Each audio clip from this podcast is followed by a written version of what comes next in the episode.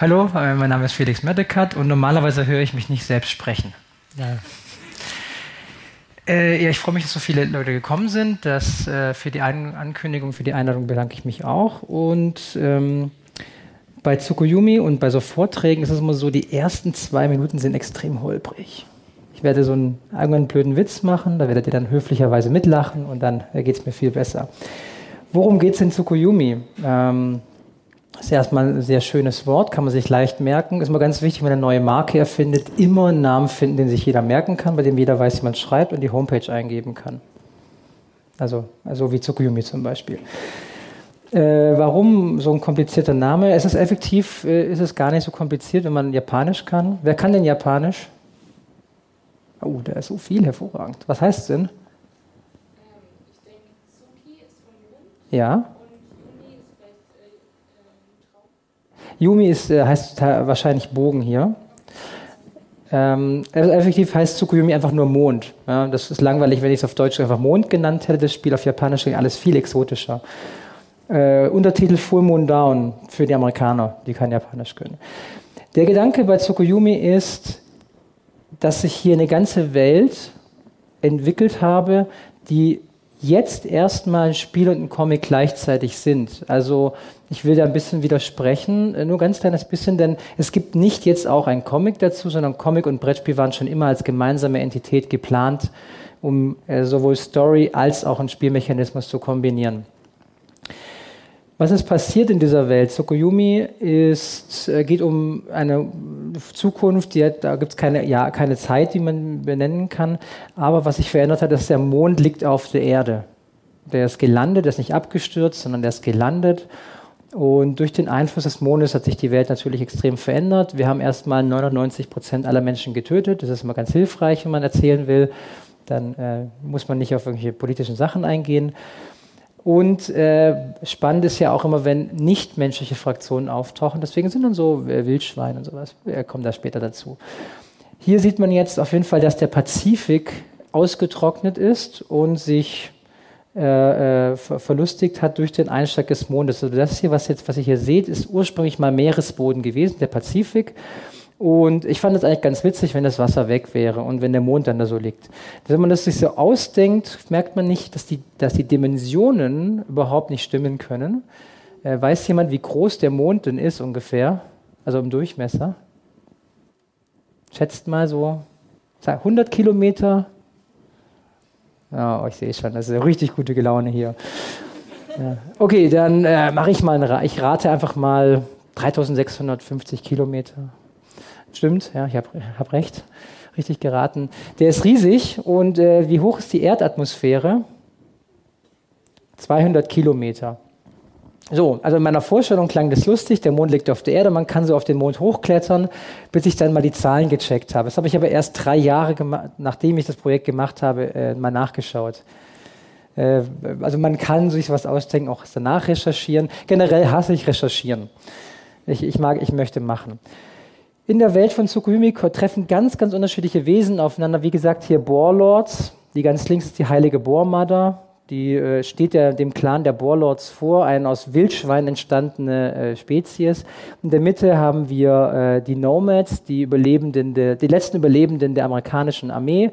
Die wollen dem, also der, deren Ziel ist es, dem Mond Demokratie zu bringen. Und sie suchen nach Öl. Äh, Ganz rechts, leider im Maßstab habe ich mich da ein bisschen vertan, äh, ist ein, äh, äh ein äh, Moon Circus-Mitglied, die so eine Art postapokalyptische Clowns, die so mit äh, bunt angemalten und rosanen Autos durch die Gegend fahren. Äh, dann haben wir natürlich auch Pandas. Handtuch, wer mag Pandas? Ja, Pandas sind super. Äh, äh, das sind die Sentinels, die haben einen sehr äh, mystischen, mythologischen Background und äh, sollen auch hier wieder den Kosmos ein bisschen erweitern. Ich werde später ein bisschen mehr darauf eingehen, aber der Gedanke ist hier so ein bisschen Kung Fu Panda reinbringen, aber nicht wirklich. Ähm, warum ich das alles mache, erklär, wird jetzt hier dieser Vortrag wird genau darum gehen. Rechts daneben haben wir einen Cyber Samurai. Jeder mag irgendwie Japan und japanoide Sachen, deswegen ich auch habe es reingepackt und das heißt jetzt Cyber Samurai. Ähm, ist eine Mischung aus Mensch und Maschine, so Cyborg-ähnliche äh, Lebewesen. Wir haben auch Drachen im Spiel, überraschenderweise. Links oben haben wir sogar noch einen Drachen-Oni, also einen Dämon-Drache, weil eins von beiden nicht reicht. Und wir haben die Lords of the Lost Sea, das sind Wale, die durch den Einfluss des Mondes vier Vorderflossen entwickelt haben und jetzt so ganz langsam übers Land, Land laufen können und äh, das Meer suchen. Also die heißen nicht ohne Grund Lords of the Lost Sea, weil sie das, weil in ihrer Glaubensvorstellung haben sie gesündigt und deswegen ist das Wasser verschwunden. Und sie müssen jetzt alle Leute, die auf dem ehemaligen Meeresboden rumlaufen, vertreiben, damit das Meer zurückkommen kann. Was sie nicht wissen, dass sie überhaupt nichts dazu können äh, und eigentlich die Deppen sind. Die Wie ihr seht, im Mond befindet sich ein riesengroßer weißer Drache. Das ist Tsukuyomi. Die Mythologie, äh, ich habe da äh, die, die Erschöpfungsmythos der, oder die Kami in dem japanischen Schöpfungsmythos, äh, beschreiben diese Geschichte schon, dass Amaterasu, die Sonnengöttin, äh, ihren Bruder Tsukuyomi an den Nachthimmel verbannt hat, damit sie ihn nicht mehr sehen muss in der Nacht. Warum wurde Nachthimmel verbannt? Weil er seine Schwester, die Göttin der Nahrung, getötet hat. Man muss dazu wissen, ähm, sie hat Tsukuyomi eingeladen auf ein Abendessen und dann ihm das Essen vor die Füße gekotzt, weil sie so Essen ja schafft. Und das fand er so widerlich, dass er den Kopf abgeschlagen hat. Ähm, er ist dann als weißer Drache um die Erde geflogen, bis er langsam eingeschlafen ist und über die, über die Äonen haben sich tatsächlich der Mond daraus gebildet. Und heute heißt im Japanischen der Mond Tsukuyomi mit O geschrieben. Ich habe mir eine sehr, sehr alte Schreibweise rausgesucht, um klarzumachen, dass, das, dass der Drache innen drin Tsukuyomi ursprünglich war, aber über die Äonen eben dieses dieses Wissen falsch weitergetragen wurde. Auf jeden Fall haben wir ja heute immer noch Respekt vor dem Mond, haben den sehr stark in die Kultur eingebunden, weil wir als Menschen einfach ahnen, dass der letzte noch lebende Gott auf der Erde um die Erde rumdüst als Drache. Und das ist auch genau der Anfang von der Misere.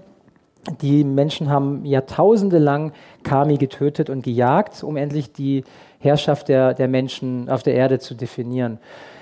Ein Kami gab es eben immer noch und da sind die Japaner dann hingeflogen mit einer Weltraumsphäre, äh, Weltraumfähre und haben ähm, mit einem riesengroßen Speer ihn töten wollen, solange er schläft. Dummerweise schläf, schla, schlie, schluf, schlaf, schluft, wie heißt das jetzt? Äh, schlief, danke.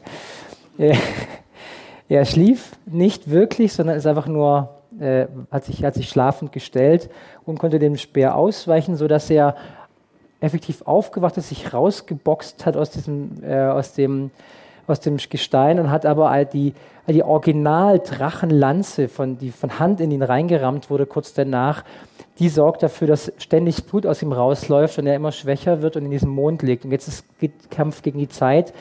Er muss versuchen, diesen Speer aus sich rauszubekommen, aber seine Oni-Dämonen können das nicht. Das kann nur ein, ein, echter Mensch machen. Und jetzt muss er halt eben, das ist so sein, sein Struggle, deswegen ist er noch im Mond drin.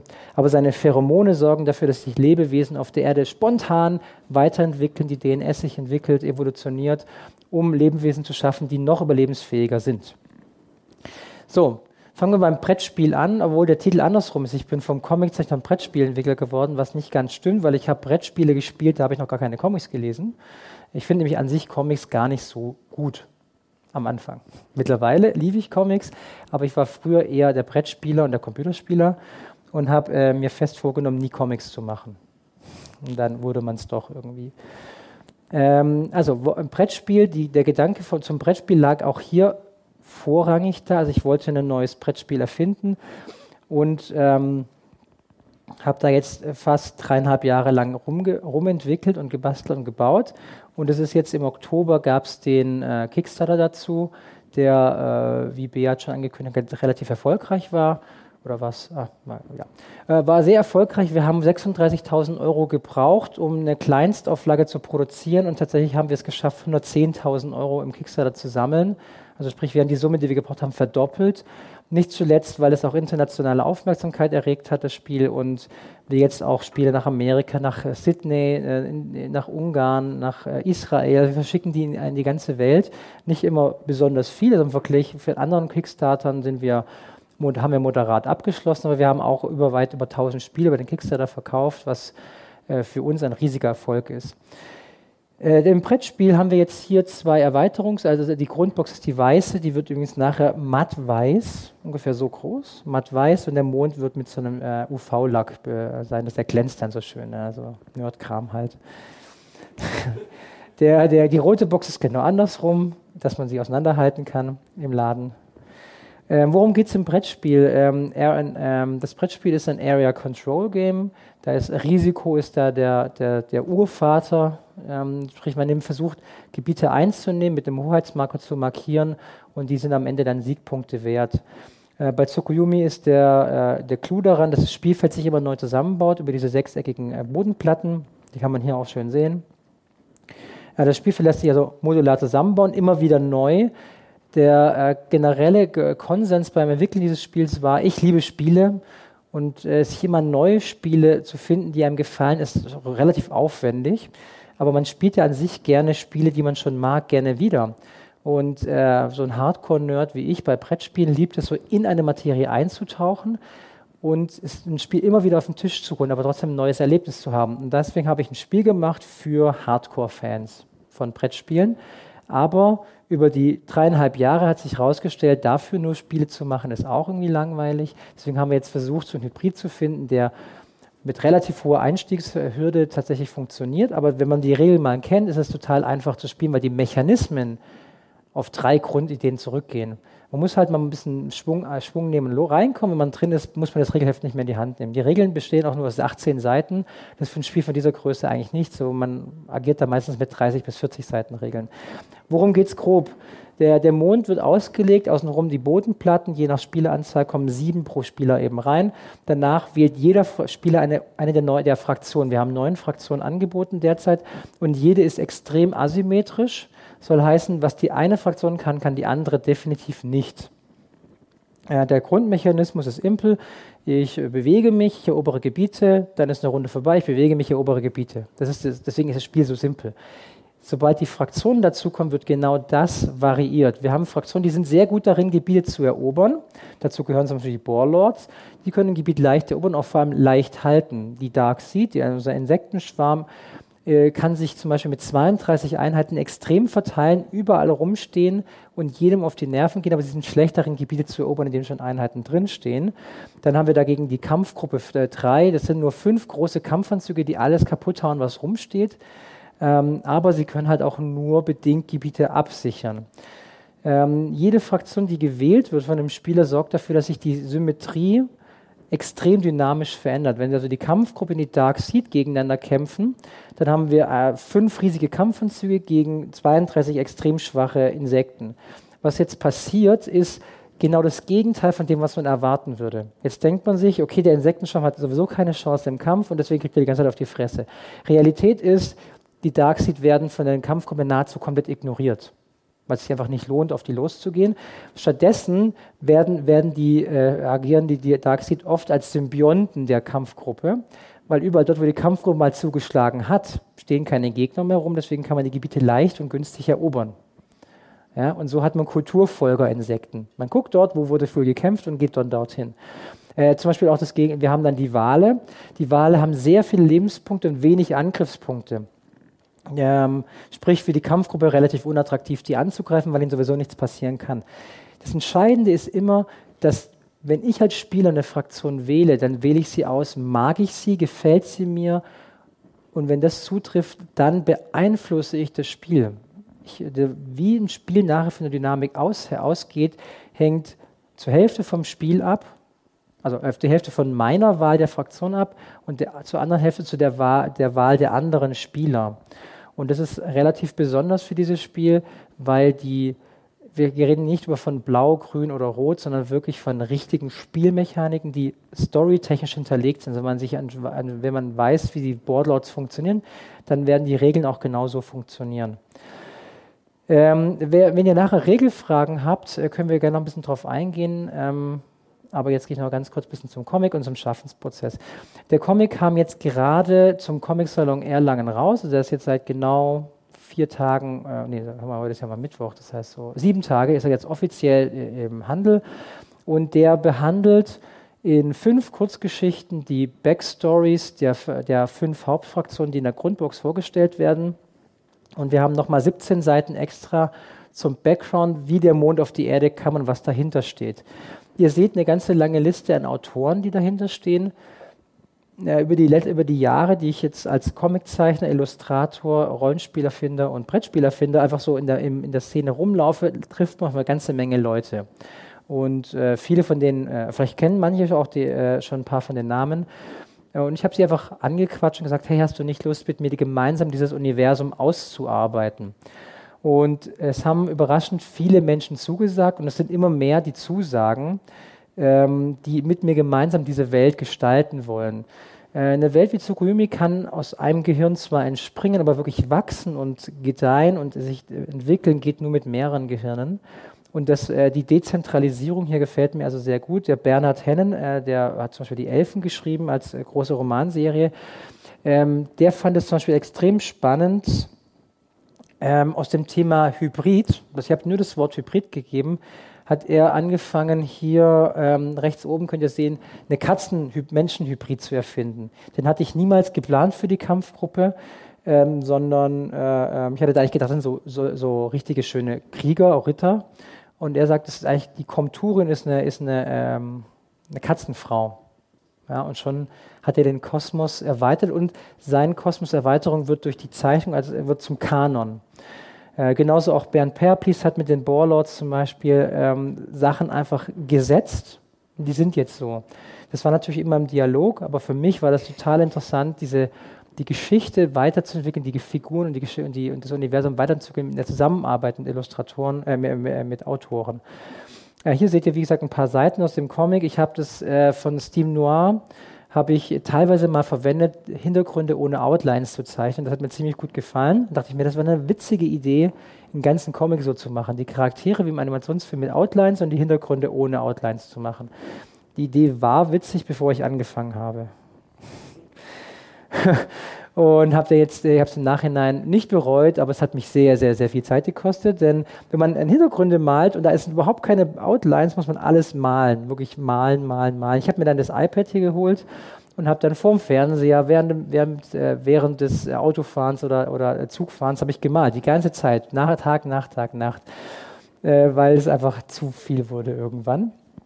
Ähm, aber man kann ein paar tolle Effekte eben machen. Wie ihr hier sehen könnt, wer Comic liegt auch nachher aus. Ich habe ein paar Exemplare mitgebracht.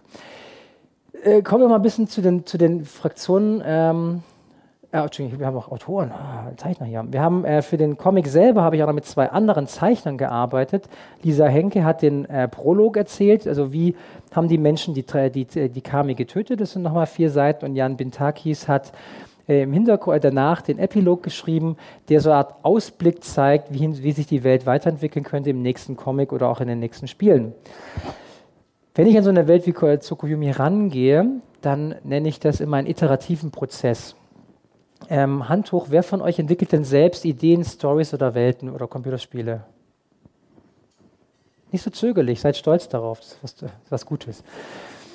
Ähm, wenn ich mit Menschen darüber spreche, dann haben die ganz oft eine Idee und wissen dann nicht, wie es weitergeht. Weil wenn man, sobald man eine Idee hat, ah, ich habe so eine Idee für so eine Unterwasserwelt, aber dann trauen die sich manchmal nicht weiterzumachen, weil die nächste Idee könnte ja scheiße sein. Ähm, wenn ich an eine Welt wie Tsukuyomi rangehe, dann fange ich genauso an. Ich sage, ich weiß, ich möchte auf jeden Fall Fraktionen erzählen. Warum weiß ich das? Die Hintergrundgeschichte von Tsukuyomi ist die, dass ich eigentlich Steam Noir 4 gemacht habe. Ja, ein 112-seitiges äh, äh, Machwerk nach, vier, nach fünf Jahren äh, Comics. Ich dachte, jetzt muss ich, ich brauche einfach, wenn ich kreativ voll in irgendwas drin bin, brauche ich einen kreativen Aus, äh, äh, Nebenschauplatz. Und deswegen habe ich natürlich ein neues Spiel angefangen. Klar, man hat ja sonst nichts zu tun. Äh, und ich wusste ähm, damals, dass ich gerne was machen würde zu einem Computerspiel, das ein Freund von mir entwickelt hatte in der Filmakademie. Und ich habe mit ihm gesprochen, der fand das auch interessant. Ähm, und ich fand es cool, dann ein äh, Karten- oder Brettspiel zu entwickeln. Ursprünglich hat es als Kartenspiel angefangen und es ist kein Kartenspiel geblieben, wie ihr gesehen habt. Es hat sich sehr weiterentwickelt. Äh, der Paul dort hinten zum Beispiel hat die erste Version damals noch mitgespielt bei mir am Küchentisch. Ähm, mit äh, Gebieten erobern über Karten. Ähm, dann äh, hat Jasmin, meine Freundin, hat dann gesagt, ja, mit Karten ist schon irgendwie doof. Äh, Wäre es nicht ein Spielfeld total spannend? Dann habe ich ein Spielfeld gemacht und so weiter, hat sich mal weiterentwickelt. Aber das Originalspiel war eine verrückte Zukunftsvision, in der äh, durch Zeitreisen alle möglichen Sachen, so die Dinosaurier neben äh, Zukunftsmutanten sitzen. Daraus wurde nie irgendwas, dieses Kartenspiel, aber ich hatte irgendwie Spaß daran, verrückte Fraktionen aufeinander zu treffen. Also Cyber-Japaner weil jeder Cyber-Japaner mag. Also ich mag sie auf jeden Fall. Ähm, außerdem habe ich gedacht, es wäre witzig, was Japaner machen. Die Japaner haben ja gar keine Ahnung äh, so richtig, was in Deutschland oder in Europa so abgeht, aber die finden unsere Namen toll. Ja, die finden die, die Optik total spannend und da finden sich irgendwas zusammen. Neon Genesis Evangelion, da gibt es dann plötzlich eben äh, Seele. Hat überhaupt gar keinen Bezug zu irgendwas. Aber die machen das einfach mal. Jetzt habe ich gedacht, das wäre witzig, mal andersrum zu machen, drauf scheißen, was die Bedeutung in Japan ist und einfach mein eigenes Ding draus machen. Ich habe äh, hab keine Ahnung von Animes und Manga, habe gesagt, okay, ich nutze genau dieses Nichtwissen, um was draus zu basteln, was so aussieht, wie, wie das, was ich da sehe. Ich habe absichtlich nicht besonders tief recherchiert, weil es darum geht, popkulturell ranzugehen. Die wenigsten Menschen haben eigentlich Fachwissen über Japan oder Mangas und Anime. Jeder kennt auch nur so die Oberfläche. Die, es gibt ein paar Experten, aber es soll ja kein Expertenspiel oder keine Expertenwelt sein. Also habe ich gesagt, alles, was so popkultureller äh, Schaum obendrauf rumdümpelt, den nehme ich und verpacke ihn. Und es wäre witzig, wenn Wale auf äh, Cyber Samurai treffen würden. Das habe ich gemacht. Also Fraktionen. Mein erster Punkt, den ich festgesetzt habe, waren Fraktionen. Ich weiß noch nicht, was für Fraktionen, ich weiß nur, dass sie kommen. In, in Austausch mit äh, Rick, ähm, der, ähm, nee, schon gar nicht, kommt, der, Rick kommt gleich danach. Ich wusste dann, es wäre, ich brauche ein Ereignis, damit diese ganzen Fraktionen zusammenpassen. Ja, wie kommen die alle zusammen? Und Postapokalypse ist immer super. Ähm, äh, die gehen immer, da hat man einfach keine Schwierigkeiten. Ich mag, ich mag Mittelalter nicht so gerne, deswegen Postapokalypse ist wie Mittelalter nur besser.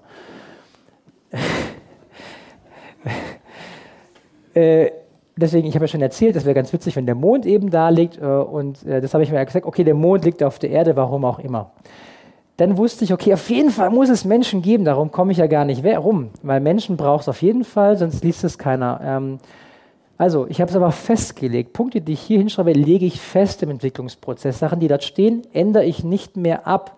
Also ich ändere sie ab, aber ich nehme sie nicht mehr raus. Ich kann, was dort steht, nicht mehr löschen und ihr werdet merken, das hilft dabei, kreativ zu sein. Also ich weiß, es gibt Menschen und ich weiß, es gibt auch nicht menschliche Fraktionen. Egal welche, das habe ich aber festgelegt. Was passiert als nächstes? Jetzt kam äh, Rick, mit dem ich damals intensiv äh, einfach äh, kreativ gearbeitet habe, der ist selbst total fasziniert von japanischer Mythologie. Ich sage, es wäre irgendwie cool, wenn wir das einbauen könnten. Gesagt, getan. Also haben wir über alles eine japanische Mythologie drüber gestülpt. Und habe ich überlegt, okay, wie könnte das passieren? Ich habe ein bisschen nachgelesen, die Geschichte, die ich erzählt habe, wie der Mond auf in den äh, äh, äh, verbannt wurde in der Nachthimmel. Das ist das, was ich nachgelesen habe. Und dann habe ich gedacht, das wäre ziemlich cool. Und jetzt pass auf, überraschender, krasser Effekt. Piu. Äh, der Pfeil geht nach hinten, weil dieser weiße Drache im Mond ist. Und das meine ich mit Iteration. Ich ändere nichts, also ich nehme nichts raus, sondern ich ändere vorne, ich baue in den Mond einen Drachen ein, aber die Chronologie bleibt trotzdem gleich. Aber ich kann jetzt darauf aufbauen. Ich überprüfe jetzt jede Bubble. Okay, Menschen. Wenn es Menschen gibt, dann könnten die was damit zu tun haben, dass der Mond auf der Erde abstürzt. Das habe ich ja erklärt. Die Japaner haben das auch gemacht. Also verbinde ich Sachen, die schon existieren, mit den Sachen, die hinten. Und dadurch wirkt es im Nachhinein, als wenn ich das alles schon von vornherein gewusst hätte. Aber habe ich gar nicht. Ich habe es nach und nach einmal wieder rückwärts eingebaut und vorwärts durchdekliniert. Wenn es einen weißen Drachen gibt, dann weiß ich, dass nicht eine nichtmenschliche Fraktion auch Drachen sein können. Ja, und wenn es einen Überdrachen Gott gibt, dann wäre der ziemlich sicher, was mit den anderen Drachen zu tun haben. Ja, also rein deduktiv vorgegangen. Und ähm, dann kam ich auf die Idee eben, ja, wir haben japanische Mythologie, jetzt brauchen wir auch eine menschliche Fraktion, die eben mit der japanischen Mythologie verbunden ist und deswegen habe ich gesagt, die Cyber-Samurai sind sozusagen diejenigen, die verantwortlich sind dafür, dass der Mond auf der Erde liegt. Und aus der japanischen Mythologie, äh, da gibt es zwar keine Pandas, aber das stört eigentlich fast niemanden. Äh, die kommen eigentlich aus der chinesischen Geschichte, aber das ist egal. Ich habe jetzt äh, auch jetzt ein gutes Beispiel. Ich wusste, dass Pandas reinpassen. Ich, konnte, ich kann nicht den Finger drauf legen und sagen, warum. Ich spüre das einfach und ich weiß, Pandas funktionieren, weil ich immer, wenn ich über Pandas erzähle, sehe ich immer so ein paar grinsende Gesichter. Da eins, der da hinten grinst, der da hinten grinst auch. Pandas sind einfach cool, egal was sie machen. Äh, also habe ich jetzt, ich habe vor genau zwei Wochen ein Briefing geschrieben für die Autorin, die die Pandas schreiben soll. Und die hat mich gefragt, ja, ähm, also du weißt schon, dass die Pandas überhaupt nicht in die japanische Mythologie reinpassen. Ich, ich weiß. Aber ich denke mir was aus. Und dann habe ich mir folgende Geschichte ausgedacht. Was wäre, wenn die Pandas schon existiert haben, bevor es sagen, die japanische Mythologie schon gab, also sprich seit genauso lang wie die Menschen. Und die, die Pandas haben eine Hochtechnologie gehabt. Die haben Waffen erfunden, Toris gebaut, also diese japanischen Bögen. Die haben die japanische und chinesische Kultur sozusagen begründet. Ja, und die, Japan die Menschen haben dann, äh, nachdem sie die ganzen Pandas gejagt haben, ihre Technologie weggenommen und gesagt, das ist unsere Erfindung. Und wir haben das aber heute vergessen. Also, nicht die, nicht die Panda, ich, ich quetsche nicht die Pandas in die japanische Mythologie rein. Nein, ich entwickle sie aus ihnen heraus. Wenn ich das nicht erzählt hätte, würdet ihr sagen, das klingt total super, wie hat sich das ausgedacht? Das ist aus der Notwendigkeit heraus gekommen, die da rein zu quetschen in diesen Kosmos. Und es funktioniert, weil ich eben iterativ arbeite. Ich weiß, dass alles schon da ist und ich Sachen rückwärts verknüpfen kann miteinander. Seht ihr? Man kann sie einfach rückwärts rein, rein verknüpfen. Und das funktioniert. Ihr werdet es, wenn ihr mal selber ausprobiert, ihr werdet auch einen Spaß daran haben, euren Freunden Sachen einfach kurz zu erfinden. Und die werden sagen, meine Güte, wie lange arbeitest du daran schon? Na, so, hm, keine Ahnung, drei Minuten ungefähr. Ähm, und es funktioniert tatsächlich. Ihr werdet, probiert es mal aus. Ähm, so, und jetzt geht es weiter. Ah, zu diesem Punkt ist es jetzt, die Grundbox ist jetzt fertig. Ich habe natürlich schon 25 Fraktionen insgesamt. Von neun habe ich jetzt schon. Es gibt noch ein paar verrückte weitere. Wollt ihr ein paar verrückte hören noch? Gut, ich, ich wusste nicht, ob ihr schon eingeschlafen seid, deswegen ich frage mal sicherheitsnahme nach. Äh, ich nenne euch mal ein paar verrückte Sachen. Ähm, äh, ich freue mich schon sehr auf den Autor, der die wahrscheinlich ungewöhnlichste Fraktion in einem Brettspiel illustrieren darf als Geschichte, und zwar ein Korallenriff. Und nein, wir, wir reden von einem Korallenriff. Also das heißt wirklich, du machst nichts. Du kannst wachsen. Du greifst nichts an, du kannst dich nicht wehren, du kannst dich nicht bewegen, du kannst nicht, du wächst einfach nur. Und der, die, der Comic dazu, der wird spektakulär, das weiß ich jetzt schon. Ich habe keine Ahnung, was wir da machen an der Geschichte. Äh, es ist ein Korallenriff, es ist trocken gefallen und dann ist ein Pilz in den eingewandert und hat dafür gesorgt, dass es an Land überlebt. Und der, die Pheromone von Tsukuyomi sorgen dafür, dass es einfach jetzt an Land überleben kann. Aber es ist ein fucking Korallenriff. Und das steht auch bei dem, auf dem Fraktionsbogen im Spiel drauf. Was ist dein Ziel? Da steht einfach nur, du bist ein Korallenriff. Du hast kein Ziel. Der Comic wird genauso lustig. Und ähm, jetzt denkt man sich so, okay, Korallenriff, wer hat ja schon Bock zu spielen? Hier, ich sehe zwei Spieler, die die prügeln sich, ich will das Korallenriff spielen. Wisst ihr warum? Weil das Korallenriff nämlich genauso assi ist, wie es klingt. Du kannst im Spiel kannst du Aktionskarten, also andersrum, kennt ihr diesen Spruch? Sie haben einen schönen Laden, wäre doch schade, wenn den jemand kaputt machen würde. Aber für 500 Euro im Monat passiert den Laden nichts. Genauso funktioniert das Korallenriff auch. Du hast eine wunderschöne Aktionskarte mit vier Angriffen. Wäre doch eine Schande, wenn dir jemand nur einen Angriff geben würde. Also sprich, du kannst gegnerische Spieler ein bisschen damit erpressen, wenn sie dir nichts tun, dann würdest du ihre Runde auch nicht tangieren. Also sprich, du bist so ein bisschen die Meta-Funktion, die alle anderen so richtig nervt. Ähm, also das Korallenriff ist eine skurrile Fraktion. Jetzt kommen wir zu einer lustigen Fraktion, und zwar die Sorority of Scissors. Das ist ein, äh, stellt euch vor, ähm, die, äh, der russische Staat äh, äh merkt, okay, der Mond landet auf der Erde und will aber ja auch in der Nachzeit noch äh, äh, ein Machtblock sein. Also nehmen Sie die stärksten und besten Elitesoldaten, die Sie haben, so richtig hartgesottene Russen. Äh, die kriegen so einen Naniten-Cocktail eingeweckt. Kennt euch, wisst ihr, was Naniten sind, was Nanoroboter sind? So winzig kleine äh, Partikelroboter, die in den Blutkreisen rumfliegen und auch DNS reparieren können. Ja, das sind so richtige Reparaturmechanismen und die sollen eben dafür sein, um Radioaktivität und Mutationen entgegenzuwirken. Das kriegen die also injiziert und dann werden sie tiefgefroren in Bunkern eingelagert, tief unter der Erde, dass wenn die Erde, dass selbst wenn der Mond drauf fällt, nichts passiert. Die kommen alle raus, also so, gehen so riesengroße russische Elitesoldaten rein. Raus kommen nur Frauen. Hat schon jemand eine Theorie? Wenn man so ein Nanoroboter ist und so die Chromosomen anschaut, könnte man ja so ein Y-Chromosom als ziemlich schadhaftes X-Chromosom wahrnehmen. Und dann haben sie das Y-Chromosom rausgenommen und zwei das X-Chromosom nachgebaut. Und schon ist man ein äh, weiblicher Elite, äh, russischer Elitesoldat. Und die, äh, diese Naniten kann man auch jetzt so injizieren in andere Lebewesen und daraus so Nanosklaven bauen. Ich finde, das ist ein super, super Thema. Ähm, dann gibt es noch eine Fraktion, die spielt komplett ohne Einheiten, die heißen Masters of Mars, äh, noch, mal gucken, ob sie noch immer so heißen. Die spielen komplett ohne Einheiten. Das sind Marsbewohner, die auf die Erde zurückfliegen, sagen, hey, die Erde ist äh, äh, ganz schön am Arsch, wir retten sie mal. Im Spiel spielt man komplett nur, man guckt nur zu die ganze Zeit. Aber man bereitet seine letzte Runde vor. Also diese Fraktion spielt in der letzten in der letzten möglichen Phase, in der letzten roten Phase, in der letzten Runde spielen die einmal mit und müssen da alle Siegpunkte aufbauen, die die anderen in vier Runden aufgebaut haben. Sehr witziges Konzept. Ich, mag, ich bin gespannt, wie es funktioniert. Ähm, dann haben wir noch die Clowns, habe ich schon erwähnt. Dann haben wir, ah ja, wir haben natürlich Laser-Wikinger. Kein Spiel ohne Laser-Wikinger. Was bitte? Ja, genau, Mittelalter ist langweilig, aber Laser-Wikinger sind super. Da, äh, okay, so. Kommen wir also zum Bubble Thinking. Das Spiel basiert, wenn die, wenn die Welt mal außenrum steht, lebt sie weiter, wenn man sich mit Sachen beschäftigt. Und zwar jetzt hier, wie gesagt, Bubble Thinking heißt, ich gehe in diese kleine Blase hier rein, Fraktionen, und verknüpfe die jetzt miteinander.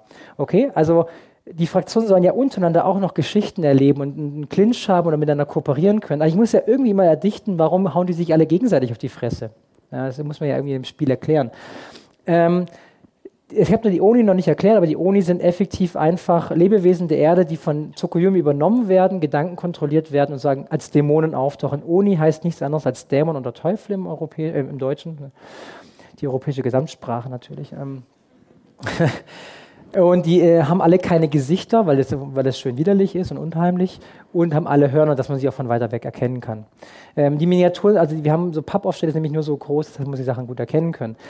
Ähm, das hier ist jetzt der Bell-Oni. Man kann es gut sehen. Er hat zwei Riesenglocken zwischen den Beinen. Seht ihr sie? Und eine große trägt er hinterher.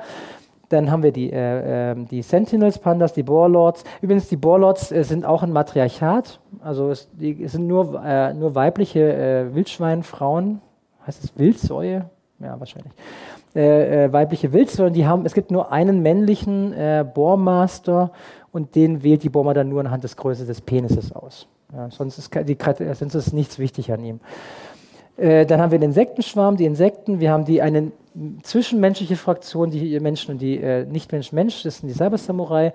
Die Sorrowative Sisters sind, äh, sind, unten links. Dann haben wir die Afrikaner, die Children of the Line, die mit riesengroßen mutierten äh, Kampftieren durch die Gegend ziehen. Kampfgruppe 3, ähm, äh, Marduk war der allererste Drachentöter in Babylon, hatte Tiamant getötet und ähm, auf den ist dann der Tier, der Tier, der, der Marduk-Orden gegründet worden, der im Mittelalter dann zum, äh, zum äh, Georgsorden wurde, weil St. Georg war einfach ein Superstar im Mittelalter.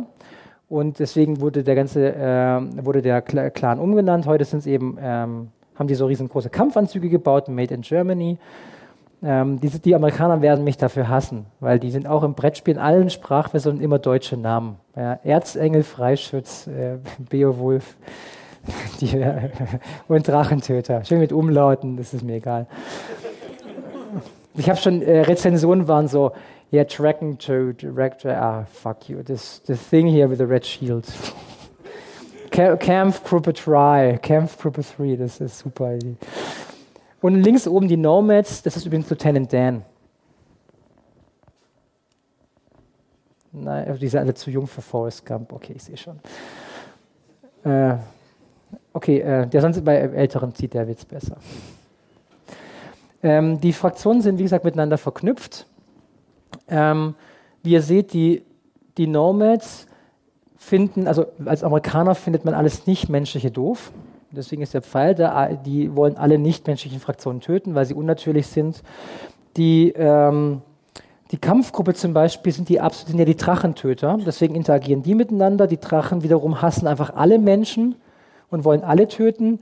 Die Boarlords hassen auch Menschen, weil sie die Schweine rächen wollen. Deswegen ist ihr, äh, ist ihr, ihr äh, Motto heißt auch For Boredom. Wer, wer Englisch kann, ist klar im Vorteil. Die, äh, die, die Dark Seed sollten ursprünglich mal von Tsukumi versklavt werden als neue Dienerrasse, haben sich wehren können, deswegen haben die Do äh, Oni und die äh, Dark Seed so eine Verbindung miteinander und so weiter und so weiter. Ich will jetzt nicht in die Tiefe gehen. Aber wenn ich mal so eine Bubble definiert habe, ich kann in dieser Bubble machen, was ich will. Hauptsache, die sind miteinander verknüpft. Aber ich kann dann wieder rausgehen und alles Mögliche auf die anderen Sachen beziehen. Wie ich mit den Sentinels gemacht habe. Dadurch die, durch die Sentinels die definieren, sorgt dafür, dass ich zum Beispiel den Mond oder die japanische Mythologie anders verflechten kann. Dadurch entwickelt sich diese Welt immer weiter und bleibt dynamisch in der Entwicklung. Ich habe vorher erwähnt, äh, ähm, es gibt einen Kickstarter und Kickstarter sorgt dafür, dass ich in den Dialog treten muss mit ähm, Spielern und Comic-Fans, bevor das Spiel überhaupt gemacht wurde. Was für mich ein sehr interessanter Prozess ist, weil dadurch Feedback kommt und auch User-Generated Content. Content.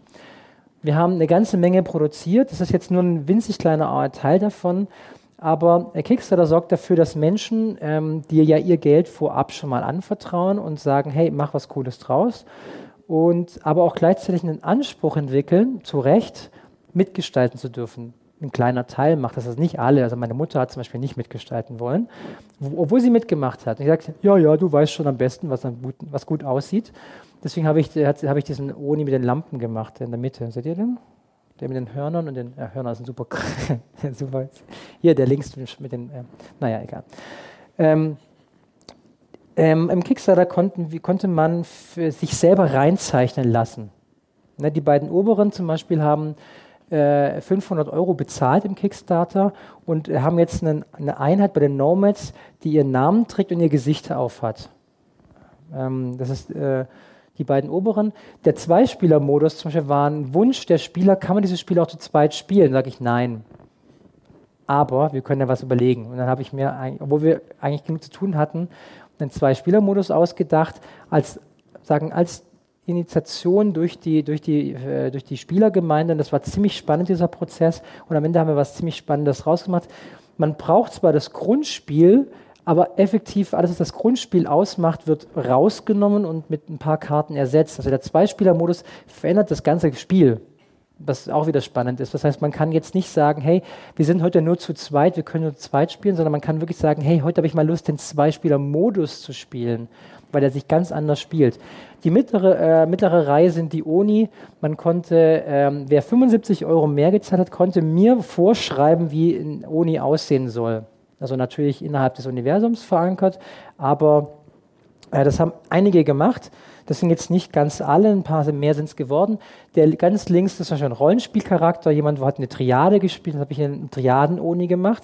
Der links daneben ist aus einem relativ bekannten äh, Ego-Shooter Overwatch. Äh, ich darf jetzt den Namen der Figur nicht nennen, wegen Copyright. Aber er hat gesagt, ich möchte unbedingt diese Heilerin haben, die Schweizer Akzent hat. Äh, wenn man es weiß, erkennt man sich. Ich hoffe, Blizzard erkennt es nicht. Aber äh, ich finde es eigentlich ganz nett geworden. Die Herausforderung, auch hier, das ist, was ich meine mit diesem Prozess, ich darf ganz kurz mal zurückgehen, das ist genau das hier. Ja, ich kriege eine fast unlösbare Aufgabe, Sachen, die schon vordefiniert sind. Es gibt Uni und es gibt die Schweizer Heilerin. Und die muss man jetzt irgendwie zusammenbringen. Und irgendwie entstehen dadurch ziemlich spannende Konzepte, wenn man sich mit innerhalb von Rahmen bewegt, von festgesetzten äh, Bereichen. Der zweite ist ein relativ normaler Oni, dann, und dann gibt's, hat einer gesagt, ich möchte einen Computervirus-Oni haben. Und jetzt sind halt Oni eigentlich eher so traditionell japanische Monster. Da habe ich überlegt, wie kriege ich denn da jetzt so ein äh, Virus rein, Computervirus. Dann habe ich gesagt, ist aber ein Cyber-Samurai-Oni geworden. Ähm, und das, der, der, dritte von, äh, der zweite von rechts ist ein, ist ein Maskottchen von einem, von einem Lasertech-Studio. Ähm, das Witzige ist, dass die ihr Mas ich habe gesagt, hey, dein Maskottchen wird keine Augen und kein Gesicht haben. Das ist ja eigentlich was, was Maskottchen ausmacht, aber er, er, fand das ziemlich witzig. Ganz recht ist wieder ein Abend, äh, auch ein Rollenspielcharakter. Und unten, das sind Figuren, die wir äh, uns ausgedacht haben, äh, also, also äh, die in Wettbewerben in, Kicks, in Facebook hat man, wenn man einen Wettbewerb gewonnen hat, wurde man als Figur reingezeichnet. Die sind jetzt Teil der Welt, aber nicht Teil des Spiels. Ganz links haben wir Private Lützner, der wollte unbedingt bei den Nomads dabei sein weil er äh, äh, Demokrat ist. Dann ähm, haben wir den zweiten ist der Bürger, deswegen heißt er hier Borger.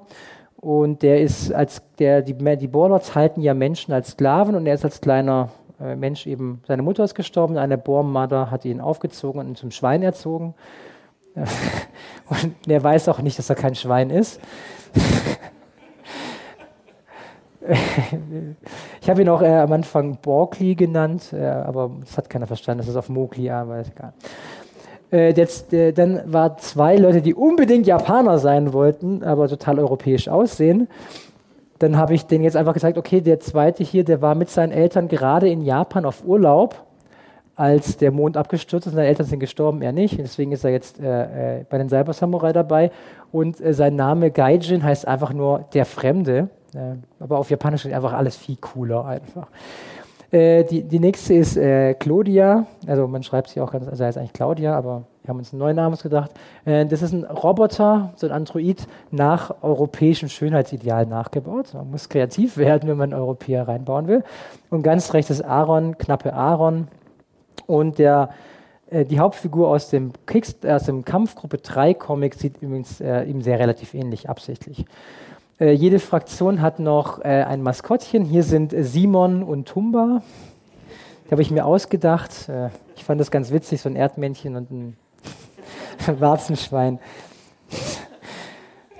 ich überlege, ob ich dann noch so ein, äh, mit zwei Löwenkindern irgendwas mache, aber ich, ich habe noch keine Idee. Vielleicht ist es so, ein, so, eine Geschichte, dass so ein, dass so ein Löwenkind geboren wird und der kriegt das ganze Land vererbt und dann stirbt der Vater und äh, Okay, äh, wir haben ja jetzt noch ganz viel Interview vor uns, deswegen ähm, vielen Dank für die Aufmerksamkeit. Ihr braucht jetzt noch nichts äh, machen, wir machen jetzt ja die Besprechung. Ähm, aber habt ihr jetzt schon Fragen, die vielleicht in der Diskussion untergehen würden? Die Fragen kann ich mich jetzt gerne machen. Jemand Fragen? Nein? Okay, dann, ja doch.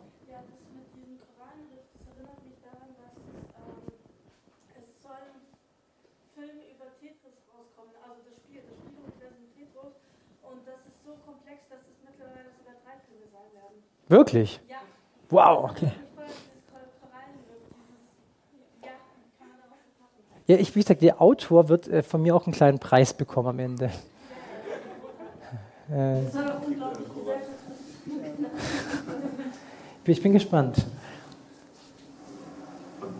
Weitere Fragen oder wollt ihr erstmal die Fragen hören, die hier kommen? Okay, dann.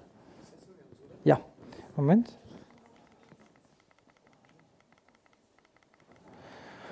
Gibt es so eine Schnelltaste? Ah, wenn man einfach drauf bleibt. Okay.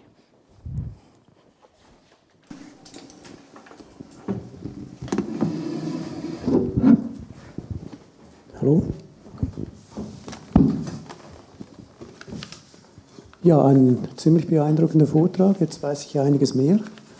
Ähm, aber äh, du machst ja wirklich äh, wahnsinnige Welten. Äh, Jetzt, jetzt habe ich äh, gesehen, also dass du äh, auch äh, andere Autoren mit einbezogen hast. Das sind Zeichner, sind das Schreiber, sind das beides? Also ähm, Lisa und Jan sind definitiv auch nur, also nur Zeichner, sind aber Zeichner, die ich gefragt habe, um halt konkret für den Comic was zu machen. Und die anderen sind Autoren, teilweise für Romane, teilweise für Comics. Ich habe, solange sie schreiben können, mache ich da keinen Unterschied. Aber die machen dann beides. Wie meinst du beides? Zeichnen, zeichnen, weil das Zeichnen ist ja. Ähm nee, der Comic ist komplett von mir gezeichnet. Ich, ah, das war die. Ach, ich habe das Stichwort nicht verwendet. Okay. Nee, das war eigentlich nicht so ganz klar. Also den Comic In dem Moment, ich, wo du äh, da das eine Beispiel gezeigt hast, das war nicht ganz klar. Ah ja, okay, also der Comic mit mit ist der Katzenfrau. Nee, also der Comic ist komplett von mir gezeichnet. Deswegen, äh, ich habe mich da als, äh, also ich habe mich am Anfang hingesetzt und gesagt, ich denke mir die Welt aus und die, die, diese Grundstory. Ja. Dann hole ich Autoren, die sich die kleinen Geschichten ausdenken innerhalb dieser, dieses Comics. Und dann habe ich mich wieder hingesetzt, um alles umzusetzen, damit es alles den gleichen Stil hat und gleich aussieht. Also gezeichnet habe ich alles. Genau, das muss ja, das muss ja in deinem Stil äh, genau. geschehen, sonst, sonst geht das nicht. Und genau, genau. Sonst wäre es, ja, sonst wär's, glaube ich, wird es ziemlich stark auseinanderfallen, aber bei Tsukumi ist alles der gleiche Zeichenstil. Von Brettspiel bis zum Comic und auf der Homepage, alles ist immer der gleiche Zeichenstil. Okay. Meine Frage ist, du hast ja am Anfang angefangen, auf unserem Flyer steht ja eigentlich vom Comic-Künstler zum Spieldesigner. Ja, das klingt wahrscheinlich peppiger. Ja, aber wenn ich jetzt dir zuhöre, dann, äh, also gibt es ja immer, es geht um eine Spielmechanik und die setzt man um, oder? Wenn ich dich jetzt richtig verstanden habe nach dem Vortrag, dann kommst du eigentlich aus dem Brettspielbereich, oder? Habe ich ja. das richtig verstanden? Und deine Freiheit, die du im Moment genießt, aha, sorry, möchtest du noch mehr dazu? Ja, ähm, also wie gesagt, also ich äh, habe zuallererst, meine allererste Publikation war ein Rollenspielbuch. Äh, Opus Anima hieß das, war 2008 kam das raus, äh, 400 Seiten langes äh, Buch. Und dem, wenn man, wenn man, wer Rollenspiel gespielt hat oder Rollenspiel kennt, weiß ja, dass man dort relativ gewohnt ist, immer wieder neue Welten zu entdecken und dass die Rollenspielautoren sich Welten ausdenken, was ja im, Brett, im Brettspiel und äh, äh, auch im Comic-Bereich gar nicht so gang und gäbe ist. Da hat man, Im Comic hat man sehr stark eher Stories, sehr storygetriffene Sachen. Was bitte? Darf ich schnell die Frage stellen? Wer ja. hat schon mal ein Live-Action-Rollenspiel LARP gemacht?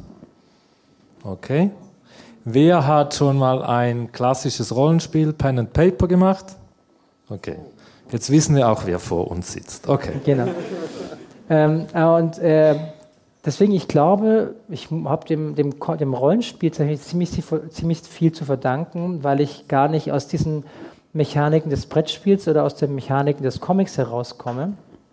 Und äh, ich habe auch dann selbst eigentlich Film studiert. Ja. Äh, Animation in der Filmakademie, bis ich gemerkt habe, ich bin völlig unbrauchbar für Animationen.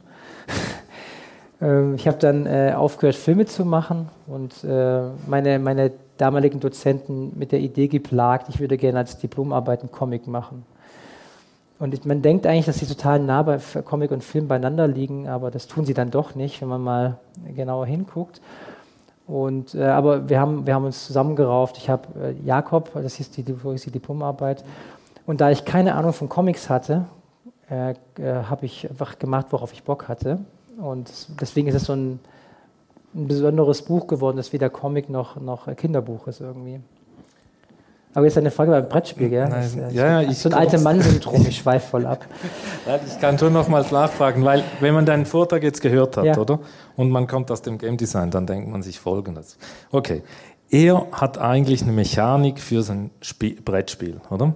Und jetzt, und das ist eine klassische These, wenn man mit Game Design zu tun hat, da sagt man nämlich normalerweise, das Setting ist allein dazu da, es gibt diese These, allein dazu da, die Spielmechanik irgendwie zu legitimieren und logisch zu machen, so dass man versteht aus der Welt, was passiert. Und in einem gewissen Sinn lese ich jetzt, was du erzählt hast, ein bisschen so, oder? Dass das ganze Universum, das du drum herum baust, ist eigentlich, um deine Spielmechaniker logischer zu machen, oder? Ja, ja ich, ich habe die Frage verstanden. Äh, ich überlege gerade. Ich habe das Gefühl, dass die Story und die Welt starken Einfluss auf die Regeln selbst haben. Also die, ähm, ich habe ja mit dieser mit der Mechanik angefangen, dann eine Story und dann habe ich die Mechanik wieder auf die Story umgeändert. Also deswegen war der, der der, der, der, der Spieledesign-Prozess war immer sehr stark von der Story auch getrieben. Also ich habe Regeln erfunden, damit Einheiten das machen können, was, ich, was sie eigentlich storytechnisch machen müssten. Also deswegen gibt es viele lose Enden, wo du sagst, rein mechanisch wäre das gar nicht notwendig. Aber was, was, was, stand dann am Anfang, die Story oder die Mechanik? Also am Anfang ging es mir darum, ähm, diese Welt, die ich schon habe, von dem, von dem, von dem befreundeten Projekt in ein, in ein Kartenspiel umzubauen. Und ich fand ein Area Control Game auf Karten basierend sehr interessant. Mhm. Und damit hast du halt Einheiten gehabt und hast die Karten zugeordnet, die du erobern wolltest. Und Aber das ist ein äußerst gefährlicher Prozess, um mal nicht, das nicht zu sagen, oder? Deswegen hat er auch dreieinhalb weil, Jahre gedauert. Ja, ja, weil mit jedem neuen Dings, das man da reinbringt, und Games sind ja Systeme, oder? Das sieht man ja. bei dir sehr klar, oder? Also wo alles in einem Verhältnis dazu steht und bei dir sogar ausdefiniert wird. Mhm. Und mit jedem neuen, das du einbaust, änderst du im schlimmsten Fall das ganze Spielsystem, oder? Das ist ein äh, Himmelfahrtskommando. Ja, bisher ist es Sag ich jetzt als Game Designer auch ist es nicht ihm. passiert. Wir haben äh, über 300 Spieletests gemacht. Ja.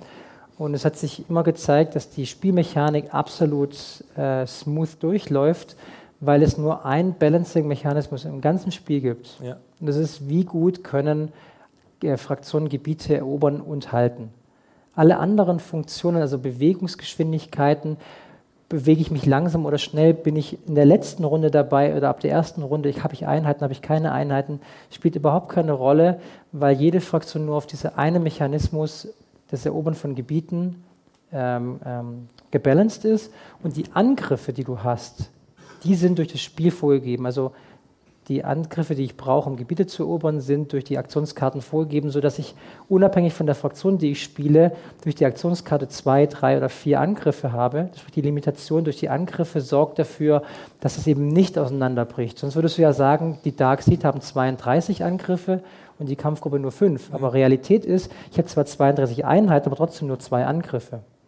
Und deswegen, wenn man, auf eine, wenn man ein Diagramm draus macht, habe ich nur einen Kern und alles andere ist eigentlich Atmosphäre, Stil und, und, und, und Spaß. Ja, eben, auf alles zurück. Das hast du, also das ist der Punkt, warum du überhaupt das machen kannst, ja, oder? Weil genau. du deine, wenn man so will, deine Kernmechanik halt funktioniert auf einem genau, sehr einfachen System. Das ist oder? das einfachste System überhaupt. Also es gibt wirklich, du hast pro Runde zwei Angriffe und die wir haben vier Phasen. Die weiße Phase als Vorbereitung, blau für die Spezialeffekte, grün, um neue Einheiten zu produzieren und rot zu bewegen und angreifen. Aber effektiv läuft alles auf die rote Phase, auf die Angriffe hinaus. Also wenn du so willst, spielst du vier Runden, in denen du drei bis vier Angriffe machst. Also wer selber äh, Brettspiele entwickelt, sich nicht ein Vorbild an ihm nehmen für sein erstes Spiel. Oder so wenig komplex im Innern zu halten, weil was er gezeigt hat, ich nehme da noch ein bisschen und so weiter, so einfach funktioniert das nicht einfach für alle, die jetzt sich hinsetzen und ein Brettspiel machen. Also äh, dreieinhalb Jahre ist nicht einfach tatsächlich. Nein, nein, nein, also meine Freundin Jasmin hat äh, Jahre ihres Lebens an meine ver vergeigten Versuche ver ver verloren. Also wie das Kampfsystem alleine hat ähm, sieben Iterationsschritte erlebt. Also die Mechanik, wie kämpft man gegeneinander, hat alle möglichen Formen erlebt. Und die jetzige ist, ähm, die, die ich finde, hat am spannendsten Potenzial. Es geht um den Dialog. Also Kampf ist sonst ja eigentlich, ein Angreifer greift an und der Verlierer verteidigt sich. Mhm. Ähm, wenn man Strategiespiele spielt, kennt man diesen berühmten letzten Würfelwurf, der alles verkackt. Ja, du hast vier, vier Stunden lang gespielt, hast dann einen Würfelwurf, der klappt nicht. Ich hab, bei Tsukimi würfelt man nicht einmal. Das war für mich entscheidend dass die Mechanik und die Fraktionen gebalanced sind. Es funktioniert nur, wenn auch nicht gewürfelt wird. Und trotzdem Komplexität, durch die Komplexität sorgt für Zufall, vermeintlichen Zufall. Und der Kampf, das Kampf, der Kampf ist auch völlig deduktiv. Das heißt, ich als Angreifer weiß von vornherein, dass ich gewonnen habe. Also der Angreifer, da steht auf der Karte drauf, du darfst diese Karte nur ausspielen, wenn du mehr Eroberungspunkte hast. Ja. Und wenn ich sie habe, kriege ich das, was ich will. Danach gebe ich diese Kampfkarte meinem Verteidiger und der darf dann einen von vier oder fünf Nachteilen raussuchen, die ich abbekomme als Preis. Also der Angreifer definiert den Sieg und der Verteidiger legt den Preis dafür fest.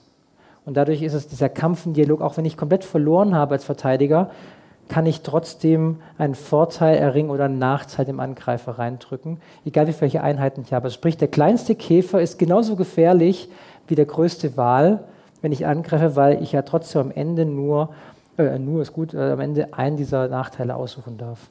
Also du nutzt da eigentlich die Strategie, also deine Strategieentscheidung wird nachher, also zuerst, ob du kämpfst und dann welche, welchen Nachteil du nimmst. Also genau. Strategie-Ding. Exakt. Äh, ich möchte vielleicht zur Entwicklung noch äh, fragen. Also äh, es geht ein bisschen ins Gleiche rein. Ähm, wie äh, wie lief das eigentlich ab mit dem Entwickeln? Also du, du hast vom Playtesting gesprochen.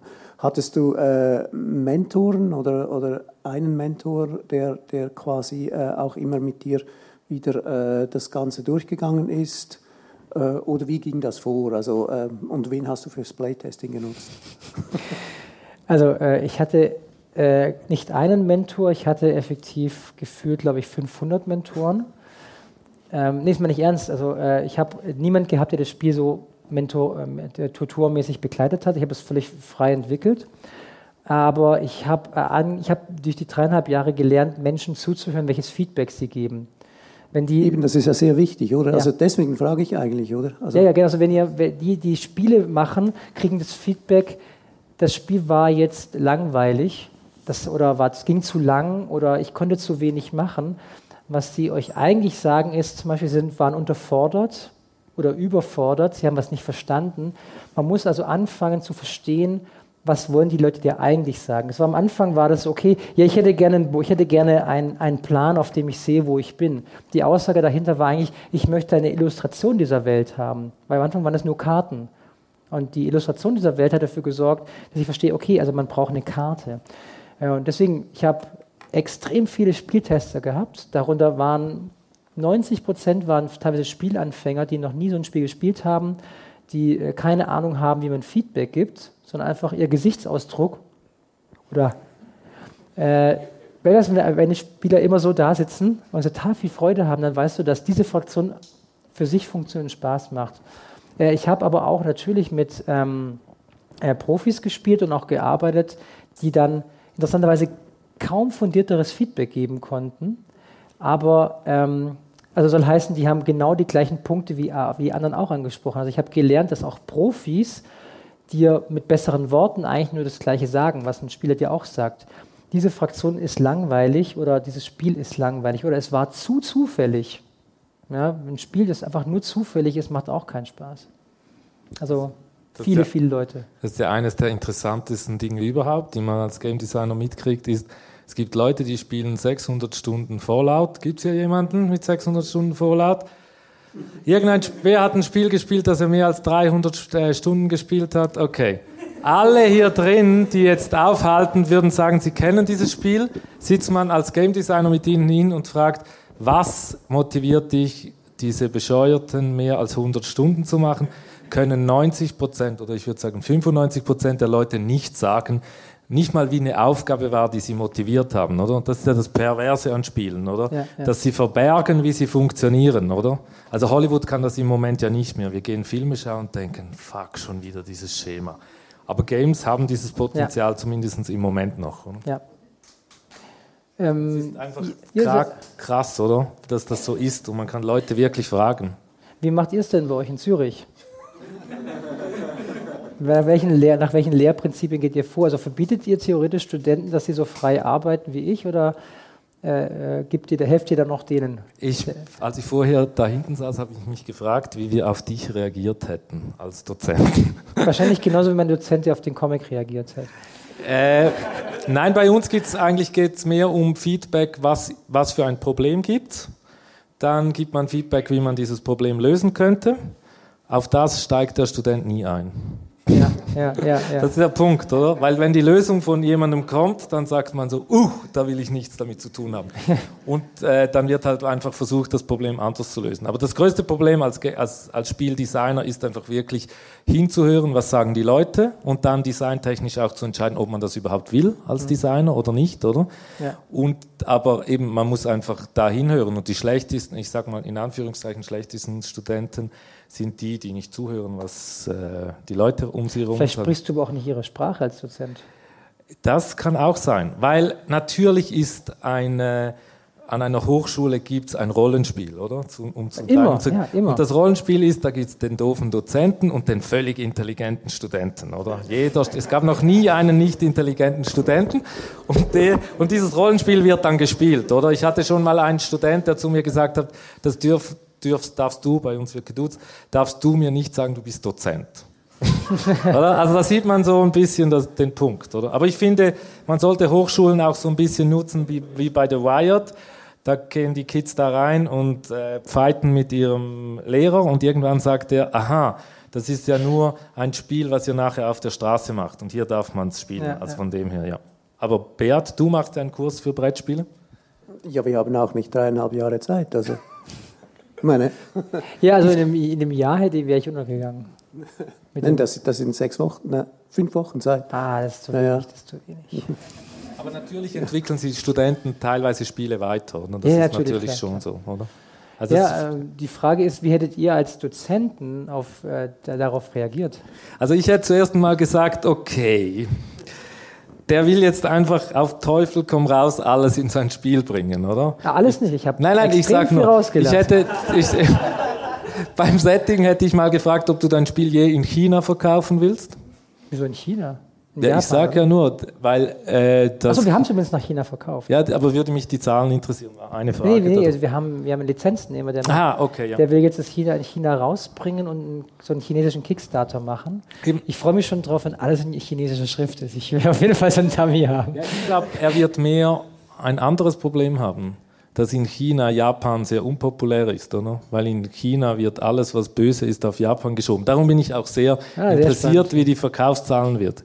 Ich arbeite in einem China-Wassermanagement mit einer Chinesin zusammen Und die sagt immer, sie versteht nicht, wie China so bescheuert sein konnte, den Panda zu ihrem großen Symbol zu machen. Aber nein, es wird mich wirklich interessieren, oder? Ja, ich, ich, wir werden es rausfinden. Ja, ja, nein, es ist einfach nur ein, ein, ein Ding. Habt ihr noch Fragen oder soll ich weiter? Ja, wir haben ganz ja, viele Fragen. Ja, also, also ich würde vielleicht zum, äh, mal zum Publishing übergehen, ja. äh, weil du ja, äh, ich weiß nicht so genau, bist, bist du ganz alleine jetzt äh, mit, der, mit King Raccoon äh, oder, oder hast du. Mitarbeiter? Also wie machst du das? Weil das ist ja schon auch noch schwierig, äh, das Ganze noch selbst zu verkaufen, oder? Du, du willst jetzt die, die, die Stimmung so alles, richtig runterdrücken jetzt, oder? Das haben doch gerade alle gelacht, das ist doch gute Stimmung. Publishing, habe ich festgestellt, ist mehr als ein Spiel fertig machen. Also, äh, wer von euch hat den Traum, mal ein Buch rauszubringen? Ihr seid immer so zögerlich, Leute. Ihr seid stolz darauf. Also wer steht dazu, mal ein, Spu äh, ein Buch rausbringen zu wollen? Gut. Ähm, wisst ihr, dass wir in Deutschland 70.000 Verlage haben, für Bücher jetzt, nicht für Sprettspiele, 70.000 Verlage.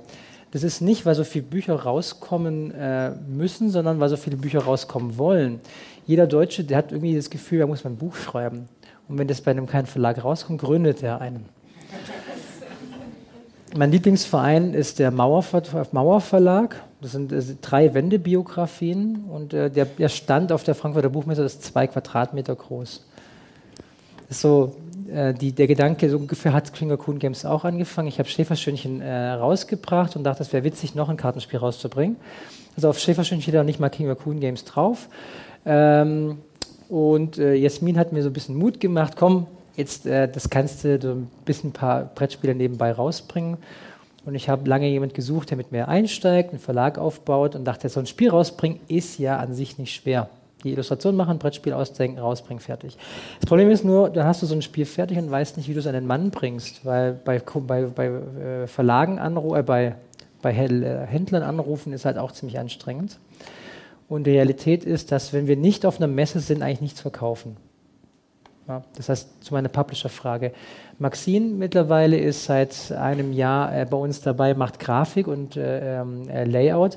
Das heißt, die ganzen wundervollen Gestaltung, Gesamtgestaltung von Tsurumi ist dann in Zusammenarbeit mit Maxine entstanden. Das Hardcore bis in die Nacht reinklicken und den Satz auslassen, hat alles sie gemacht. Und äh, ich habe äh, meinen langjährigen äh, Freund Till, der mit mir Opus Anima rausgebracht hat, ist eingestiegen und macht jetzt auch Teil von King Raccoon Games und wir wachsen immer weiter, weil jetzt seit einer Woche Johannes dabei ist.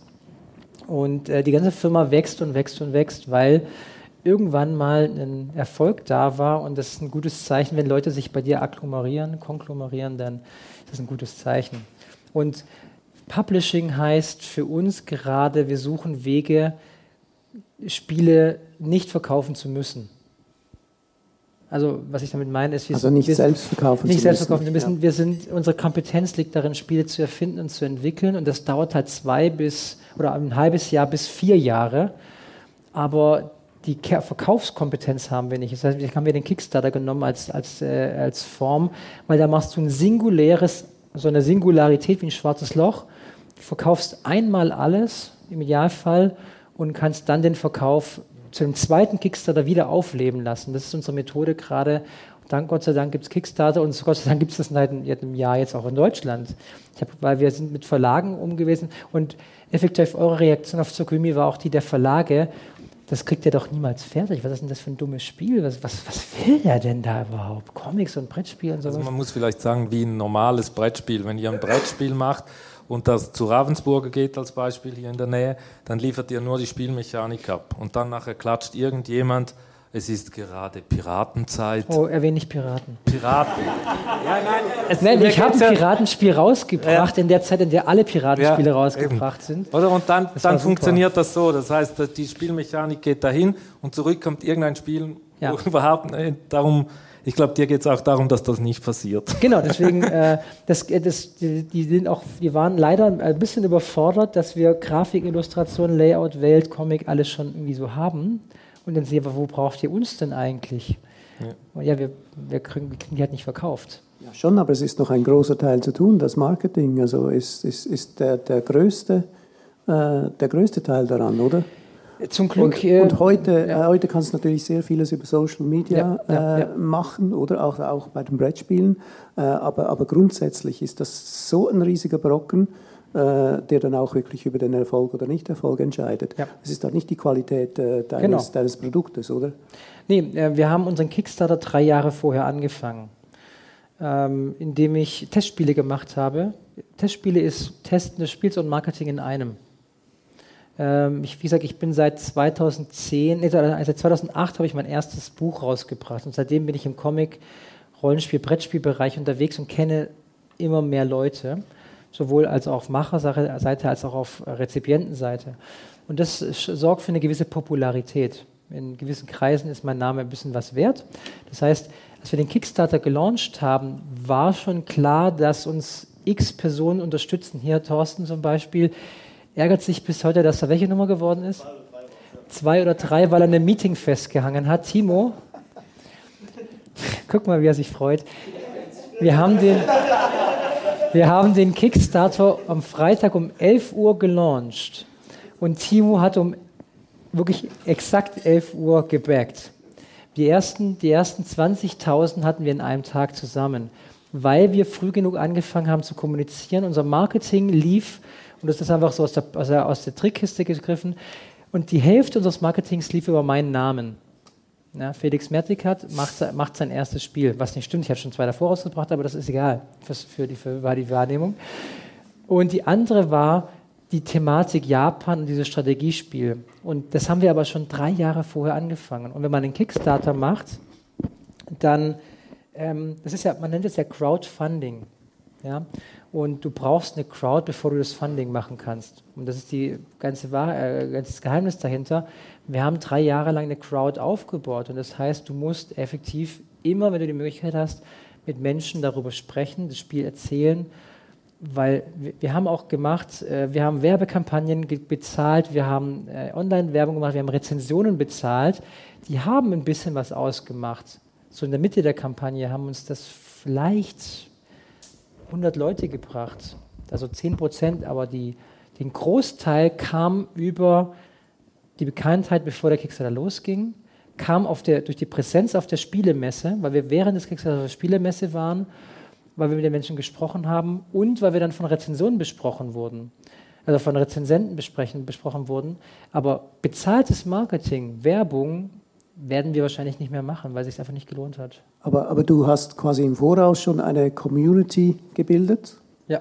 Äh, und, und eigentlich äh, recht lange daran gearbeitet, genau. offensichtlich, mit äh, auch den Auftritten bei den Messen und so. Genau, genau. Äh, und das konntest du dann quasi äh, abholen, also mit ja. dem Kickstarter in genau. dem Moment. Genau, wir konnten ja. das abrufen dadurch. Das ist eben schon auch die, der Punkt, oder Kickstarter ist eben nicht nur eine Funding-Plattform, sondern ist eigentlich auch ein PR-Instrument, oder? Exakt, es gibt genau. Leute, viele Leute, die machen inzwischen nur noch Kickstarter für die PR, oder?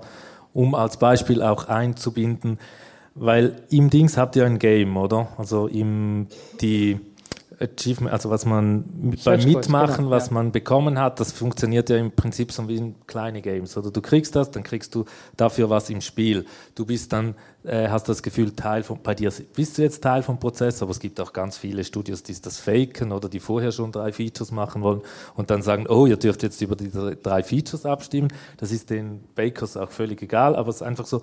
Und das ist einfach, das muss man auch verstehen, oder? Wenn man einfach heute Morgen denkt, ich mache einen Kickstarter, das funktioniert nie, oder? Niemals, niemals. Und genau, und es geht um wirklich um Aufmerksamkeitsökonomie. Man muss sich da einschreiben, man muss da dabei sein und deswegen, normalerweise sind Entwickler ja so ein bisschen, ich mache mein Spiel zu Ende, um das geht's, aber das ist eben nicht mehr möglich. Also muss sich jeder realistisch sein. Wer zu Hause sein Spiel macht und nie darüber redet, wird auch beim Kickstarter nicht 150.000 äh, Euro durchbringen. Das ist völlig Keine illusorisch, Chance, ja. oder? Keine Chance. Das ist die Tellerwäscher-Karriere, die es auch nicht wirklich gibt, oder, oder wo es dann zwei gibt und die werden dann millionenfach rumgezeigt, weil es eben nur die zwei gibt. Oder? Ja, du musst, du musst drüber sprechen und du musst vor allem eine transparente, ehrliche Kickstarter-Kampagne haben. Also ja. auf Feedback antworten. Wir haben die ersten drei Tage nicht geschlafen, das meine ich im Ernst. Wir haben äh, Anfragen bekommen, Kommentare. Wir haben auf jeden einzelnen geantwortet, bis wir gelernt haben, man kann auch hier auf jeden zweiten nur antworten. Oder man, man ein paar fünf sammeln und dann erst antworten. Man, man lernt dazu, man lernt dazu. Das ist ein, langer Proz äh, spaßiger Prozess gewesen im Nachhinein, aber damals war das ganz schön heftig. Ähm, nächste Wa Frage. Warum sind Deutsche. Ich frage, sonst hätte ich ja nicht. Ich habe noch zigtausend Fragen an euch. An uns? Ja. das, ich hätte noch was zu Stereotypen. Nämlich ist das, was die äh, Games und Comic im Innersten verbindet, sind das Stereotypen. Äh, mach mal ein Beispiel. Äh, puh, nenn mir irgendein Spiel, dann sage ich dir ein Stereotyp. Äh, Rising Sun. Ähm, Ein jetzt- Brettspiel, also ein Computerspiel. Ja, jetzt- Command and Conquer Red Alert. Ja, aber da gibt es nur Stereotypen, oder? Ja, klar. Eben, das wäre so meine Frage, oder? Ist das, was dich an beiden Welten interessiert, ist es, dass beide Welten mit Stereotypen arbeiten oder sind die Stereotypen im Comic etwas, was du gut bedienen kannst? Wie viele Comics liest du denn so im Schnitt? Ich? Ja? Also du meinst so am Tag? Nein, also wie viel hast du denn so ungefähr gelesen? Vielleicht 100. Ähm, weil ich finde, gerade im Comic-Bereich gibt es sehr, sehr viel weniger, weniger Stereotypen als im Computerspielbereich. Wirklich viel weniger. Ja, das kommt von äh, meiner Meinung nach darauf an, ob man im Indie-Bereich unterwegs ist oder im Dings. Aber prinzipiell würde ich dir auch recht geben. Ja. Ja, also, im- also klar, im Mainstream-Bereich darfst, musst du Stereotypen benutzen, damit Leute was damit anfangen können. Du kannst sogar, äh, ich würde vielleicht sogar behaupten, dass du eher Archetypen ansprichst. Also Okay, ja, du hast den Krieger und du hast die Königin und dann hast du dann noch einen Jäger. Das sind ja, äh, also es gibt, der Stereotyp wäre ja eher der große, schlecht gelaunte Mann, äh, der Leute auf die Fresse haut, aber es geht eigentlich sogar noch viel, es geht noch tiefer mit dem Archetypen, dass du den Krieger hast. Ja, allen klar, Archetypen. Wer hat das Wort noch nie gehört? Alle gehört, gut. Wie heißt der Psychologe dazu? Jung, genau. Das war der Mann, der das aber ernst gemeint hat. Ähm, du hast tatsächlich äh, im Comic-Bereich, vor allem in Filmen, hast du sehr viel mehr Archetypen. Ähm, Stereotype können sich ja mit der Kultur verändern. Deswegen, aber jetzt bei, bei Brettspielen, bei Tsukuyomi, ja und nein. Das Korallenriff ist natürlich bekannt, aber das ist in dem Kontext, in den ich setze, bricht es den Stereotyp auf. Ja, das würde ich, das würde ich schon auch sehen bei dir, oder? Weil du versuchst, ein System zu bilden, äh, wo die Sachen einen Platz haben, oder? Das würde Ich, ich brauche die Stereotypen genau konkret, damit das funktioniert. Also äh, wer StarCraft kennt, erkennt mindestens drei Fraktionen wieder. Die Protoss sind Cyber Samurai, die Dark Seed sind die Zerg und wir haben natürlich die Nomads mit den Soldaten. Das brauche ich als, als Relationsprinzip. Die Leute, die eine neue Welt angucken, und nichts erke- wiedererkennen, was sie kennen, kaufen dir das nicht ab. Es gibt äh, gerade im Rollenspielbereich, Brettspiel, äh, im, im äh, Brettspiel- und Rollenspielbereich Spielerfinder, die sagen, wir machen außerirdische Rassen oder wir erfinden Fantasy-Rassen, die keine Elfen, Zwergen und Orks sind. Und die funktionieren nicht, weil man einfach gar keine Relation dazu aufbauen kann. Deswegen sind ganz bewusst hier Stereotype drin, die, auf die man aufbauen kann. Ich habe sogar äh, StarCraft verwendet. Ich meine, auch die, die Dark Seeds sind eigentlich nur auch nur die, die Insektoiden und dann hast du die Bugs und dann hast du noch die Nomads. Also die müssen drin sein. Die waren mir von vornherein klar, dass ich da nicht rumexperimentieren muss und soll, sondern ganz klar, die Amerikaner sind die Soldaten. Das ist einfach, das muss ich, deswegen die, Frak die Fraktion wirkt immer am langweiligsten, weil sie einfach schon bekannt ist. Aber das Korallenriff funktioniert ja dann nur in Relation zu denen. Genau, ja. Beim, beim Korallenriff musst du ja selber dann bestimmen, zu welcher Game-Mechanik gehört das. Hingegen beim Soldaten muss, das, muss man das nicht tun, Ja, oder? klar, also genau. man nimmt Krieg, weil es in Anführungszeichen angeblich so einfach ist zu sehen, was da gut und was böse ist, oder? Ja, Darum ja. spielt man Doom oder so, oder? Weil ganz klar ist, was da passiert. Ja, und aber hier die, die Comics und das Brettspiel sollen so dicht zusammenhängen miteinander, dass ich natürlich auch im Comic die Stereotypen wieder verwendet habe, dort wo sie notwendig sind. Ähm, während ich in der Steam Noir-Serie, die ich davor rausgebracht habe, haben wir äh, uns selber das Leben manchmal ein bisschen schwerer gemacht, weil wir ganz bewusst alle Stereotypen und auch Archetypen immer wieder gebrochen haben. Das war extrem spannend als Künstler und auch extrem spannend, wenn man mal drin ist als, als Leser. Aber die Horrorfrage, die man mir immer stellen konnte, war, erzähl mal, worum es in Steam Noir geht. das ist einfach mit ein paar Worten nicht zu machen, weil es einfach zu komplex ist. Und da, ich kann halt nicht sagen, ja, da gibt es so einen Kerl, der haut Leuten auf die Fresse und hat Narben im Gesicht und dann haut er noch mehr Leuten auf die Fresse und dann geht er in den Stripclub und haut noch mehr Leuten auf die Fresse. Ja, das ist halt einfach äh, einfacher zu erzählen, worum es in Sin City geht. Ja, ja. Ja, es, ist, es wird ja dann auch verglichen mit, es ist so wie da und so wie da. Genau. Also dieses Brechen der Archetypen, also ähm, ist das nicht auch äh, in deiner rückwirkenden äh, Erklärung von, von bestimmten Zusammenhängen der Fall? Also ja.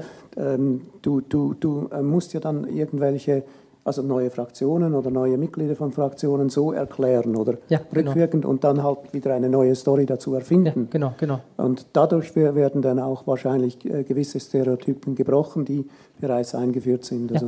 Ja, exakt, genau. Also dieses, dieser Iterationsprozess sorgt genau dafür, dass du deine eigenen Stereotypen immer wieder überprüfen kannst, ob du sie beibehalten willst, um einen Gegenpol zu bauen, oder ob du sie brechen kannst, damit sie spannend werden. Ich habe jetzt zum Beispiel Fraktionen, die wirken erstmal noch relativ langweilig, weil ich noch nicht genug gebrochen habe. Ich habe eine, eine, Fraktion, die heißt Vulture Culture und es geht um Vögel. Ja, die sind, sind so halbintelligente Vögel, aber das funktioniert noch nicht. Die findet keiner witzig, obwohl sie mega Spaß machen. Aber da werde ich noch arbeiten müssen, dass die von der Wahrnehmung spannender werden. Also ich sehe da so eine ähm, Arbeitsweise, die, die ein bisschen an Serien erinnert, oder? Mhm. Auf jeden ähm, Fall. Weil du dann äh, quasi tatsächlich wieder eine neue Story in dieser Welt ansetzen musst, die vielleicht nur an einem, zwei Orten verbunden ist oder ja. mit, mit den, den, schon vorhandenen Stories. Und sonst klappt es ja nicht, oder? Ja, sonst genau. wird es äh, echt ja, schwierig. Genau. Ich nenne das immer also, Story World. Also ich erfinde, wenn es um Tsukuyomi geht, habe ich effektiv erstmal kein Brettspiel und kein Comic gemacht, sondern mir eine Story World ausgedacht, wie es passiert, wenn der Mond auf der Erde liegt. Und in dieser Welt können 120.000 Geschichten stattfinden. Und dass ich jetzt gerade den Fokus darauf lege, ist jetzt, damit ich sage, ich kann das Brettspiel gut an den Mann bringen, muss ich gut wiedererkennbare Fraktionen drin haben. Wir haben ein zweites Brettspiel im Tsukuyomi-Universum, das heißt Tsukuyomi Clans, und da geht es nur um menschliche Überlebende, die kämpfen. Das ist ein reduziertes Spiel, bei dem viel einfacher ist. Da kämpfen fünf menschliche Clans gegeneinander die aber im gleichen Universum stattfinden. Und ich muss gar nichts Neues erfinden, weil das sich aus dieser Storyworld heraus ergibt, wie diese Menschen funktionieren. Und das ist ein, ein Unterschied zu einer Serie. Bei einer Serie muss ich ja, Serie, die Serie ist ja schon ein, ein Medienprodukt. Sprich, ich brauche eine Narration, ich brauche eine Hauptfigur, die voranschreitet in dieser Welt. Während wenn ich ein Universum erfinde, kann ich eine Serie machen, ich kann aber auch ein Hörspiel machen, ein Comic, ein Roman, ein Brettspiel, ein Computerspiel. Also ich behaupte, dass jeder Comic, äh, jeder äh, ähm, Computerspielstudent äh, mindestens drei Ideen hätte, daraus ein Computerspiel zu machen aus der Welt jetzt. Und zwar nach dem heutigen Abend, weil es genug Ansatzpunkte gibt und die sich nicht mal im Weg stellen. Jeder Student könnte drei äh, Computerspiele machen, die könnten parallel zueinander existieren im gleichen Universum weil so viel Raum ist und trotzdem so viel festgelegt ist. Und solange es nicht wie Lost endet? Wie gesagt, es gibt ja kein Ende. Ich, mir ist das schon klar, bei Lost ja. gibt es auch kein Ende. Ja.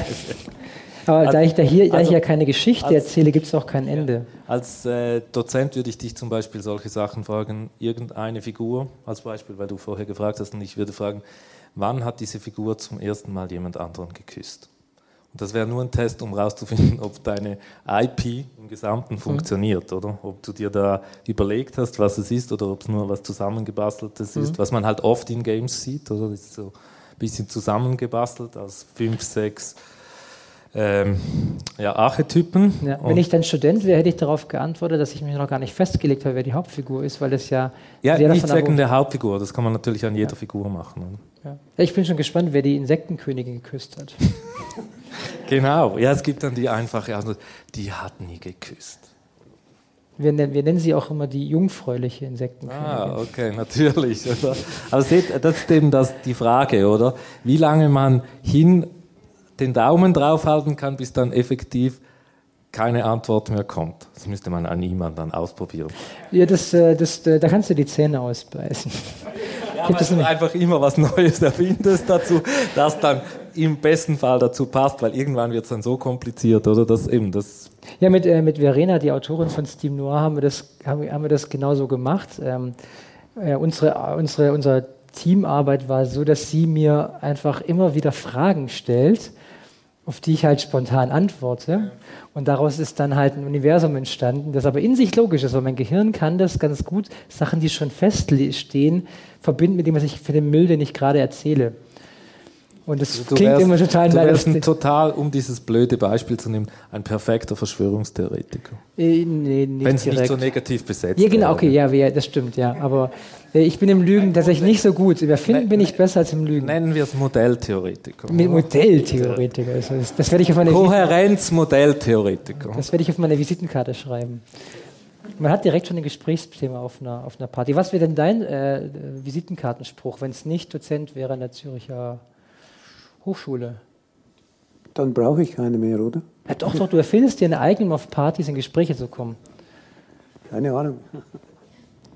Äh, ich, ich denke, wir sollten äh, das Publikum noch äh, einbeziehen. Äh, wir geben das äh, Mikrofon frei für Fragen. Also vielen Dank für eure spannenden Fragen. Schon mal an der Stelle.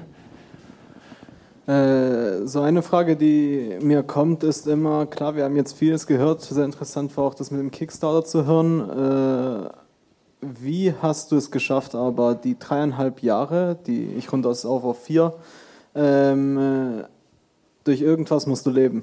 Ah ja, das ist die Und- Frage nach Geld.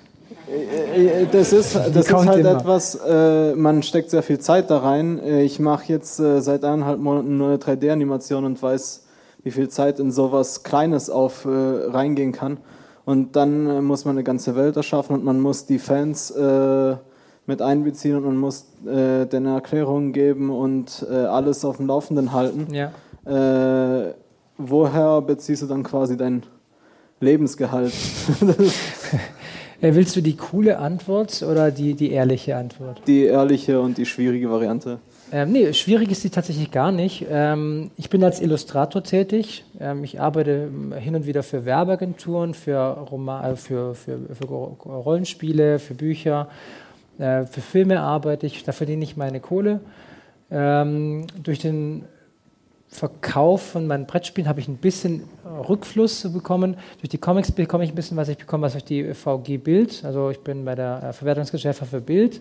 Da bekomme ich so ein bisschen was. Ich arbeite viel in der Filmakademie als Dozent seit äh, elf Jahren.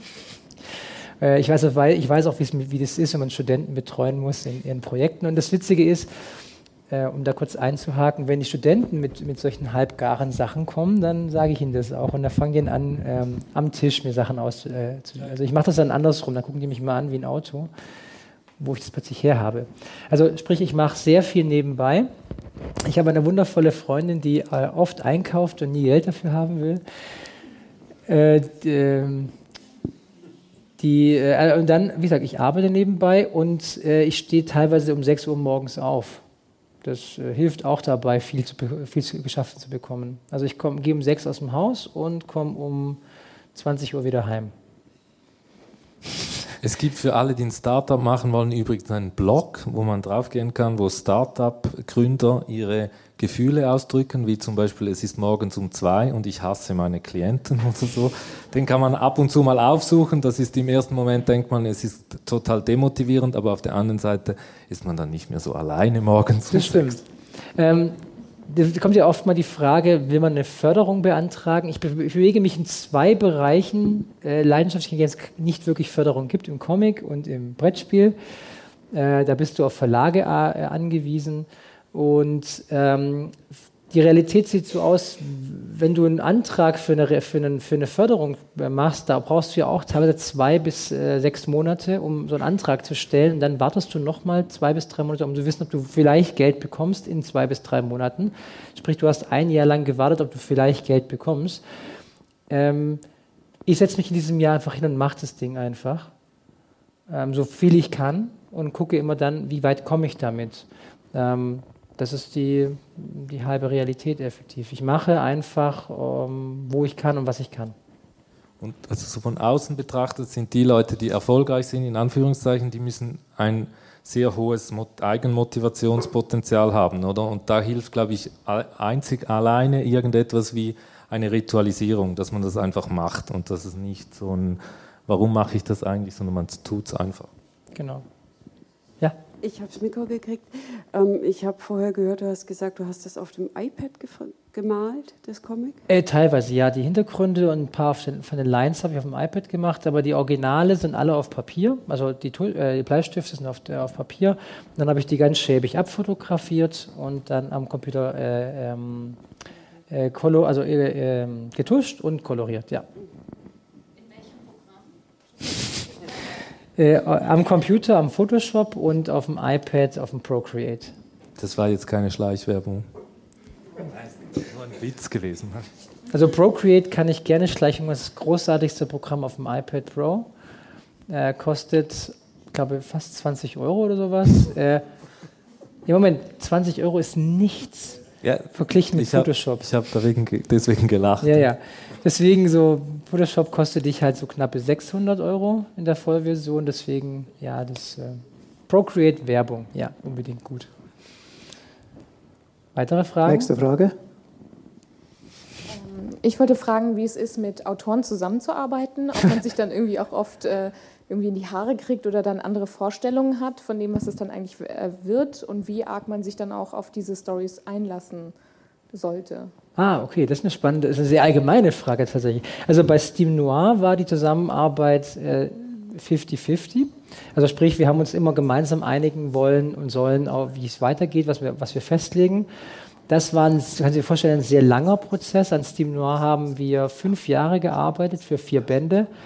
Das war ein sehr langer Prozess, aber auch ein sehr intensiver. Man kommt auf gute Ideen, wenn man sich gegenseitig zuhört. Ja?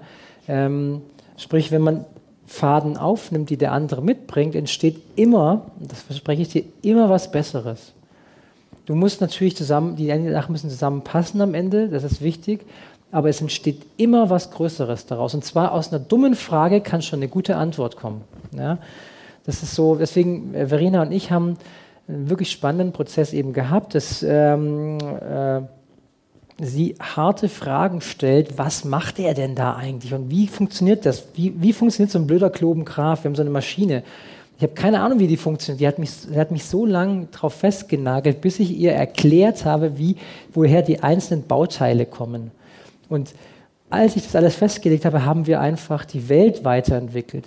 Bei Tsukuyomi ist es genau andersrum. Da habe ich die ähm, Autoren engagiert. Das heißt, ich habe denen auch äh, Geld dafür gegeben dass sie diese Geschichten schreiben. Und da war dann mein Feedback äh, ausschlaggebend, aber ich wollte ja nicht drüber schreiben, sondern ich habe nur gesagt, okay, was du da gemacht hast, gefällt mir schon, aber ich glaube, da kann man noch mehr Story reinbringen. Also ich habe die meistens nur motiviert, noch mehr selber sich auszudenken, weil die ein bisschen am Anfang ein bisschen vorsichtig sind, weil sie meine, meine, meine Welt nicht sprengen wollen. Und sage ich, man kann die Welt fast nicht sprengen, wenn es Pandas gibt, die auf Tigern reiten. Ja? Fehlt nur noch so ein Bud Spencer irgendwie. Ist, also man kann wirklich, und da war es eher, da war es eher darum, die noch mehr anzutreiben und zu motivieren. Und in jedem Fall ist aus ihren Ideen mit meinen Zeichnungen und der Welt wieder was Größeres entstanden, als du dir selber ausdenken kannst. Und deswegen, wenn Sachen, wenn ihr euch mal, in, wenn ihr euch zofft, dann ähm, macht es konstruktiv. Und das heißt nicht, ihr könnt euch anschreiben, wie ihr wollt, aber macht daraus eine konstruktive Sache, benutzt die Stärken aus beiden Ideen. Und auch wenn sie nicht zusammenpassen, kann man da was Neues daraus entwickeln. Aber es sollte nicht der kleinste gemeinsame Nenner sein. Nein, niemals. Nein, nein, das macht das Weil nie das, gut. Das führt dann zu diesen Visual-Sachen. Ja. Genau, ja. Also was vielleicht noch interessant ist jetzt, äh, das heißt eigentlich, dass in gewissen äh, Teilen von Tsukuyomi der Text zuerst da war. Oder? Bei den Geschichten, von den Comics? Ja, ja. Ja, ähm, ja also, die, also andersrum. Die, die, die, Hintergrundgeschichte der Fraktion stand immer fest. Also so wie, so wie ich über Zita, wie Sororities äh, entstanden sind, das kriegt die Autorin von mir. Aber wie sie diese Geschichte, die ich ihr erzählt habe, gepitcht habe, wie sie die in den Comic nachher in die Köpfe der Leute bekommt, das bleibt ihre Entscheidung. Und jetzt hat sie mir da, sie hat jetzt eine zwölfseitige Geschichte geschrieben, in der das erzählt wird. Und das ist, kommt dann von der, vom Autor, aber nicht mehr von mir. Sprich, die Wortwahl ist der Autor, aber die grundsätzliche Idee, das Setting kommt von mir. Damit es eben harmonisch bleibt. Es muss ja trotzdem noch zusammenpassen. Das Setting von dir, die Story von ihr. Genau. Und dann nachher äh, wieder das, das äh, umgesetzte visuelle Setting von dir. Ja. Genau, exakt, ja.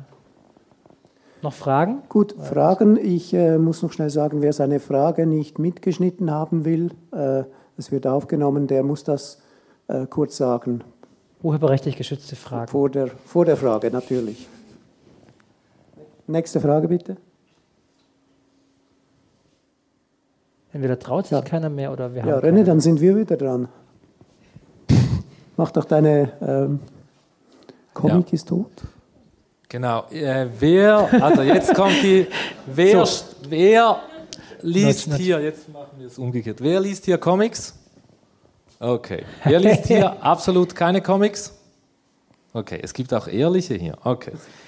Wir haben ein, äh, ich hol schnell, du kennst die Geschichte schon, wir haben ein äh, Seminar, also sie, mu- unsere Studenten mussten äh, ein Spiel machen in einem Semester, das müssen sie so, weil sie Game Design studieren.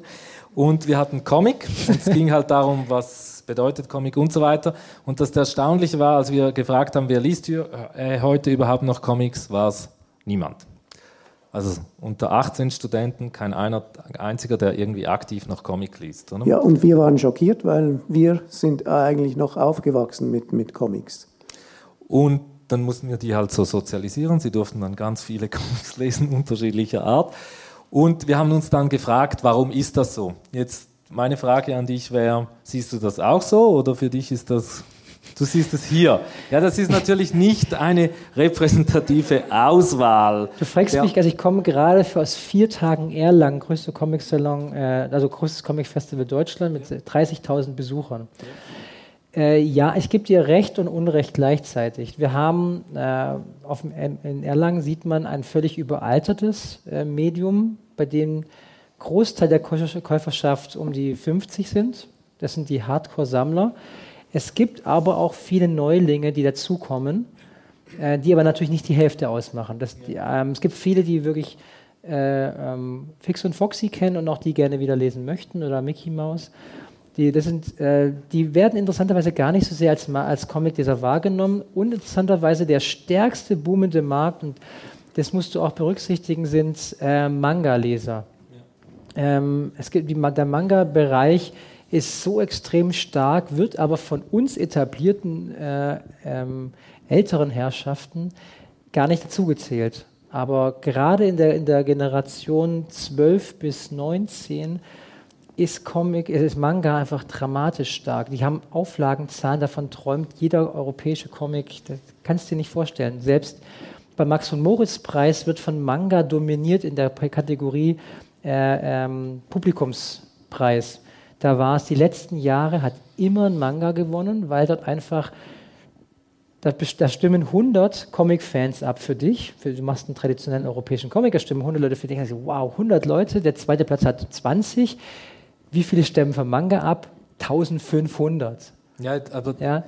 Das heißt, der Bereich, der, wir müssen den Bereich des Comics modernisieren und dann passt Manga sehr gut dazu. Und dann sage ich, nee, das stimmt nicht. Es lesen extrem viele Leute Manga, aber das ist nicht unsere Lesegewohnheit. Nein, nein, und Manga hat natürlich auch sehr viel damit zu tun, gerade inzwischen 12 und 22, weil ein Großteil der Mangas sich tatsächlich mit Sozialisierungsprozessen befasst, oder? Und das auch spielt. Sei es von Neva- Neo-Evangelium, sorry?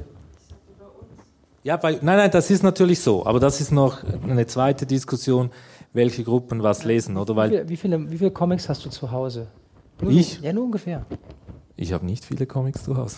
Also, also ähm, ich frage deswegen, weil meine Schwester ist äh, absoluter Manga-Fan und sie hat 6000 Comic Mangas zu Hause Ja. rumstehen. Nein, nein, ja, nein, nein, schon verständlich, aber das Es ist gibt- natürlich auch das, das, was sie gesagt hat, oder? Die Frage ist natürlich in Japan selber, ist die Art, wer welche Comics liest, viel Ich- ganz eine andere Sache. Japan ist vollkommen richtig, aber deswegen, der traditionelle Comic, wie, äh, den du sagst, den französischen Comic, den deutschen Comic gibt es ja auch gar nicht. Es gibt pro Jahr kommen 20 Comicbücher raus in großen Verlagen, der Rest sind Indie-Comics, die, äh, der Rest ist einfach, es gibt keinen deutschen Comic. Das ist so, es gibt ein paar, das ist vor allem, das sind vor allem äh, autobiografische Comics, das sind also vor allem künstlerische Comics und es gibt nur eine Handvoll Comic-Comic, der nicht als Graphic Novel bezeichnet wird. Haben wir gerade wunderschöne vier Tage Diskussion hinter uns. Ähm, dann sprechen wir von amerikanischen Comics, die Superhelden, die ähm, einfach extrem populär sind immer noch, aber auch dort eine überalterte Zielgruppe, soll heißen auch wirklich 40 plus, die sich dort immer wieder anstellt bei den Zeichnern. Und du hast dann halt die franco-belgischen Sachen, die, wenn man ehrlich ist, den Sprung auch nicht mehr geschafft haben, ein junges Publikum abzuholen, weil sie sich auch nur noch selbst wiederholen in jeder Hinweise. Ein Asterix kennt jeder, aber es ist halt auch immer exakt die gleiche Geschichte. Deswegen ist das Medium tot? Nein, es verändert sich einfach nur. Vielleicht in eine Richtung, die du nicht gerne magst. Ich habe nicht gesagt. Nee, ich weiß nicht, weil du, wenn du, wenn ich du glaub, Manga ich so glaube schon bisschen- auch, dass Comic natürlich anders konsumiert wird. Das wäre ja auch ein bisschen deine These. Oder Comic ist viel mehr eingeflossen in verschiedene Medien, oder? Es, die Games bedienen sich extrem Ja, ja. des Comics. Es ist auch in der Gestaltung. Man hat heute Werbung, die durch Comic gestaltet, was es früher überhaupt nicht gab, Ja, oder? ja. Weil es ein Anti-Medium war zu allem anderen. Und da ist es schon viel mehr embedded. Das heißt, wir konsumieren sehr viel Comics jeden Tag, oder? Ja, eigentlich schon. Ja, gerade, gerade in den Games ist natürlich wahnsinnig viel Comic, äh, Comics drin. Ähm, und äh, also ich meine, es wäre vielleicht doch auch noch äh, eine letzte Frage. Also äh, du hast selbst eigentlich gesagt, also du würdest äh, x Spiele sehen jetzt in deiner äh, Tsukumi-Welt, oder? Die eben auch als Videogames äh, äh, designt werden könnten. Ja, ja. Gibt es da eine Möglichkeit, dass du das quasi an die Hand nimmst? Dass das jemand was Wäre das dazu was? macht? Dazu macht, meinst du ein Fremdes? Nee, dass du, den, dass du zusammen mit äh, ein, ein paar Designern quasi ein Videogame erstellst jetzt Fall, von deiner Fall. Welt. Ja, auf jeden Fall. Das ist, äh, genau dafür Weil- bin ich offen. Das ist ja gerade das ist der Gedanke bei dieser, bei dieser Story World. Da willst, warten willst, wir du eins, willst drauf. du eins machen? ihr könnt ja, ihr könnt ja einen, einen Sechs-Wochen-Kurs machen, ihr könnt jetzt Thema Tsukuyomi, ihr könnt ja an der Züricher Hochschule machen. Naja, Ich komme sogar als Dozent vorbei, solange ich Das, ist, das In- findest in- du dann interessant, bis jemand auf äh, Vampir-Zombies kommt in deiner Welt. Er Wenn- wenn er integriert das- alles, seht ihr das? Er integriert Wenn er- wirklich alles. Er ist eine Integrationsmaschine, was unsere Gehirne ja alle wenn tun. er, wenn, er mir das, alles. wenn er mir das sinnvoll erklären kann und ich die Idee spannend finde, ja, es hat mir sogar jemand kam, kam vorbei und sagt, ich finde es ja super, wenn Schnecken drin vorkommen würden. Dann habe ich gesagt, weißt du was, das mache ich. Ich nenne die Sense Nails. Also wenn du, wenn du ein Yin-Yang-Zeichen nimmst und weiterdrehst, wird ja so eine Schneckenhaus draus. Deswegen haben wir jetzt so äh, zen-buddhistische Schneck- äh, Meeresschnecken, die äh, mit äh, Pheromonpfeilen um sich schießen. Man muss dazu wissen, äh, Schnecken sind ja Zwitterwesen und einer von beiden schießt so einen kleinen Hornpfeil mit Pheromonen das an die andere Schneckerich rein und das wird dann zum Weibchen. Und das fand ich eine witzige Idee, wenn also Schnecken mit so Pheromonpfeilen um sich schießen und dann dafür sorgen, dass alle total friedlich sind. Kannst einen Kampfanzug damit völlig ausbremsen, wenn der drin, hey, das ist total angenehm. Also ja, man kann viel integrieren, nicht alles. Also ich glaube, eine Feuerwehrfraktion wäre ziemlich deplatziert. Aber sobald es verrückt genug ist, funktioniert das. Aber was Reales funktioniert interessanterweise nicht. Und das würde auch keiner, mir würde keiner vorschlagen, mach doch ein, eine Krimi-Geschichte oder eine Zweite Weltkriegsgeschichte in deinem Universum. Darauf die Idee kommt gar keiner, weil das einfach nicht reinpasst. Das merkt auch jeder. Aber mit Vampir-Zombies würde ich mit ein bisschen Hindrehen hinbekommen, weil ich kann einfach, weil es gibt ja Onis, die Blut trinken. ja, ja, ja. Keine Easy. Frage. Easy, keine aber eine. Feuerwehrfraktion, damit würdest du selbst Okay, nicht jetzt stellen Stelle. wir Ihnen die letzte Frage. Was würde dann wirklich nicht reinpassen? Oder wo würdest Sag ich ja du... gerade, eine Feuerwehrfraktion. Nein, nein, nein, ja, oder wo würde... Neben der Feuerwehrfraktion, wo würdest du dich wehren? Wo ich In der. Feuerwehrfraktion würdest du dich wehren. Wo würdest du dich auch noch wehren, wo er sagen würde, okay, jetzt integriere ich nicht, sondern hier ist... Machen wir, machen wir es andersrum. Du, du sagst drei Sachen, du sagst drei Sachen, ich sage, was nicht reinpasst. Äh, Oder wir fragen das Publikum. Ihr könnt mir, ihr könnt mir Sachen nennen und ich sage, ob es reinpasst oder nicht. Bibliothek?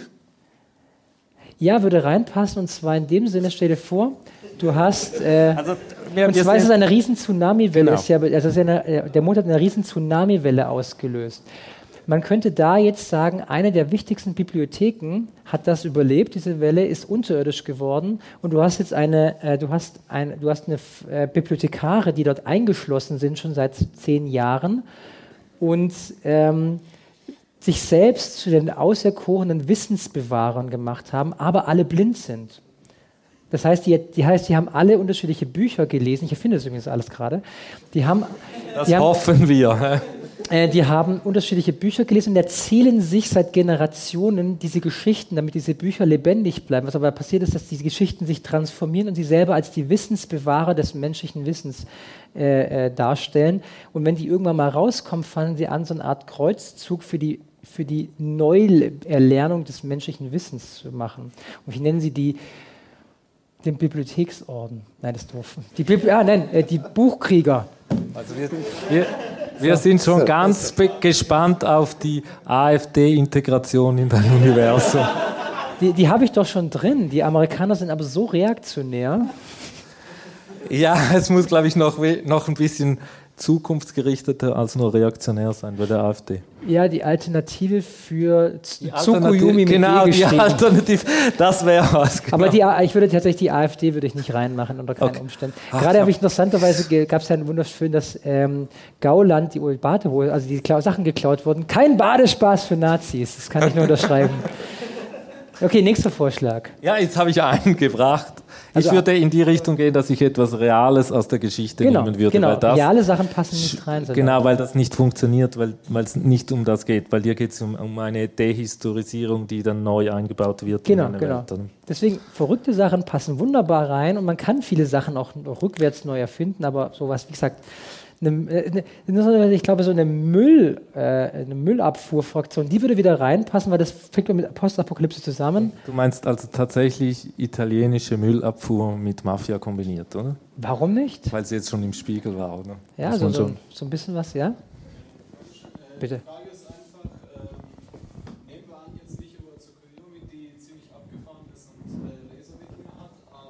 Laserwikinger.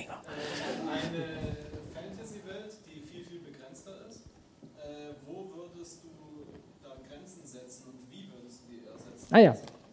Schau. Kommen wir nochmal hier drauf zu sprechen. So, stell dir vor, jede Fantasy-Welt lässt sich auf exakt einen Punkt raus. Du, du hast gesagt, Fantasy ist für dich Mittelalter oder was ist für dich Fantasy? Fantasy heißt ja. Aber jetzt Herr der Ringe ist kein gutes Beispiel, weil Herr der Ringe ist eine schon in sich geschlossene Welt. Ja, nehmen wir an, ich würde jetzt ein Buch schreiben und okay. da drin ist eine Fantasy-Welt, die verschiedene Grenzen hat. Äh, nehmen wir, keine Ahnung, äh, Warcraft, äh, nehmen wir. Also diese Welt folgt bestimmten Regeln. Ja, ja, klar, okay. Ähm, ja, verstehe. Okay. Äh, erste Frage an dich ist: Würdest du das Buch selbst verlegen wollen oder bei einem Verlag landen? Weil Selbstverleger sind völlig im. Okay. Selbstverleger sind nämlich resistent gegen jede Form von Feedback. Ähm, ja, ja, genau. Sabrina ausgenommen hier vorne. Äh, äh, Schreib mehr heißt sie, gell? Für nee, äh, Ah ja, okay.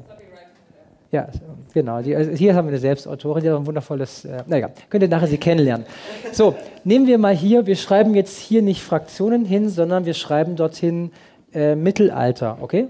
Das ist ein erster Punkt. Dann mache ich weiter und sage, äh, es gibt keine Könige, keine Adelsschicht, die ist gestorben. Alle Adligen werden, sind ausgestorben. Ich weiß nicht warum, es gibt keine, es sind nur Bauern noch übrig und Krieger und Soldaten, aber keine Bauern. Das nächste ist, ähm, die, es, äh, die, es gibt einen riesengroßen See in der Mitte und einen riesengroßen Berg. Ähm, es gibt äh, einen Drachen, der lebt auf dem Berg. Äh, bin ich schon mal rückwärts laufen? Nee, okay. Und ich fände es ganz spannend, wenn wir nicht europäisches Mittelalter nehmen, sondern arabisches Mittelalter. So, arabisches Mittelalter gehe ich mal zurück auf diesen, äh, was war der zweite Punkt, den ich gesagt habe, war, es gibt keine Könige. Es gibt auch keine Sultane, sondern es sind alles nomadische Völker, die in Clanstrukturen organisiert sind. Also sprich, der, der, der, der, älteste Mann, oder noch die älteste Frau ist der Clanführer ähm, und versucht, möglichst viele Kinder zu produzieren, oder zu bekommen, besser gesagt, ähm, damit dieser Clan immer stärker ist. Und äh, viele, also eine, eine, eine Frau das Alter sorgt dafür, dass sie entsprechend äh, was zu sagen hat. Und immer die älteste Tochter wird zur nächsten Anführerin, ohne dass sie Könige sind. Das heißt, sie haben immer nur genauso viel Gewalt über ihre Kinder, aber sonst über niemanden. Okay? Machen wir weiter. Das zwar waren hier das Wasser in der Mitte und so weiter mache ich. Verstehst du? Ich erfinde einen Punkt nach dem anderen und ich, habe, ich lasse sie fest bestehen. Und dann gehe ich immer weiter und sage, okay, wenn es nur einen Drachen und einen Berg gibt, warum gibt es keine Könige, nur noch einen Drachen. Und daraus baue ich eine Geschichte. Zum Beispiel, die Könige haben sich irgendwann zusammengetan, alle Drachen zu töten. Die Drachen haben aber dann angefangen, alle, alle Adligen zu töten, weil sie gewusst haben, die Menschen können, werden nur dann aufhören, wenn sie keinen Anführer mehr haben. Verstehst du? So arbeite ich. Immer weiter, weiter, weiter. Und du kannst mit jeder Idee aus jeder Idee entwickeln. Also Felix, ich finde das eigentlich ein äh, super Schluss. Äh, wir sollten Eine langsam, Frage haben wir noch. Wir haben noch eine Frage, eine kurze Frage.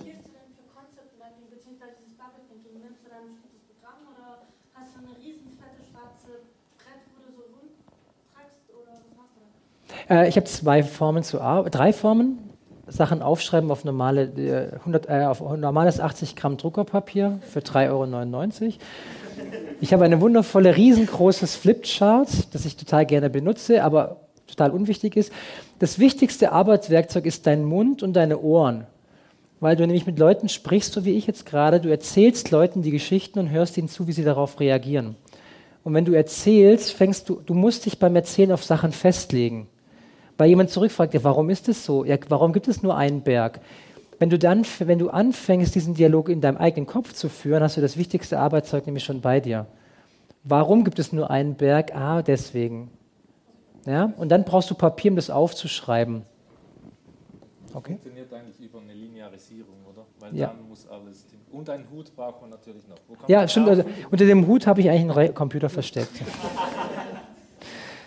Okay, vielen Dank, äh, Felix. Vielen Dank äh, euch allen, dass ihr gekommen seid und mitgemacht habt und so zugehört habt. Äh, war ein guter Abend. Vielen Dank auch für eure Fragen und auch den Dialog und dass ihr äh, wirklich spannende Fragen gestellt habt. Wirklich, danke.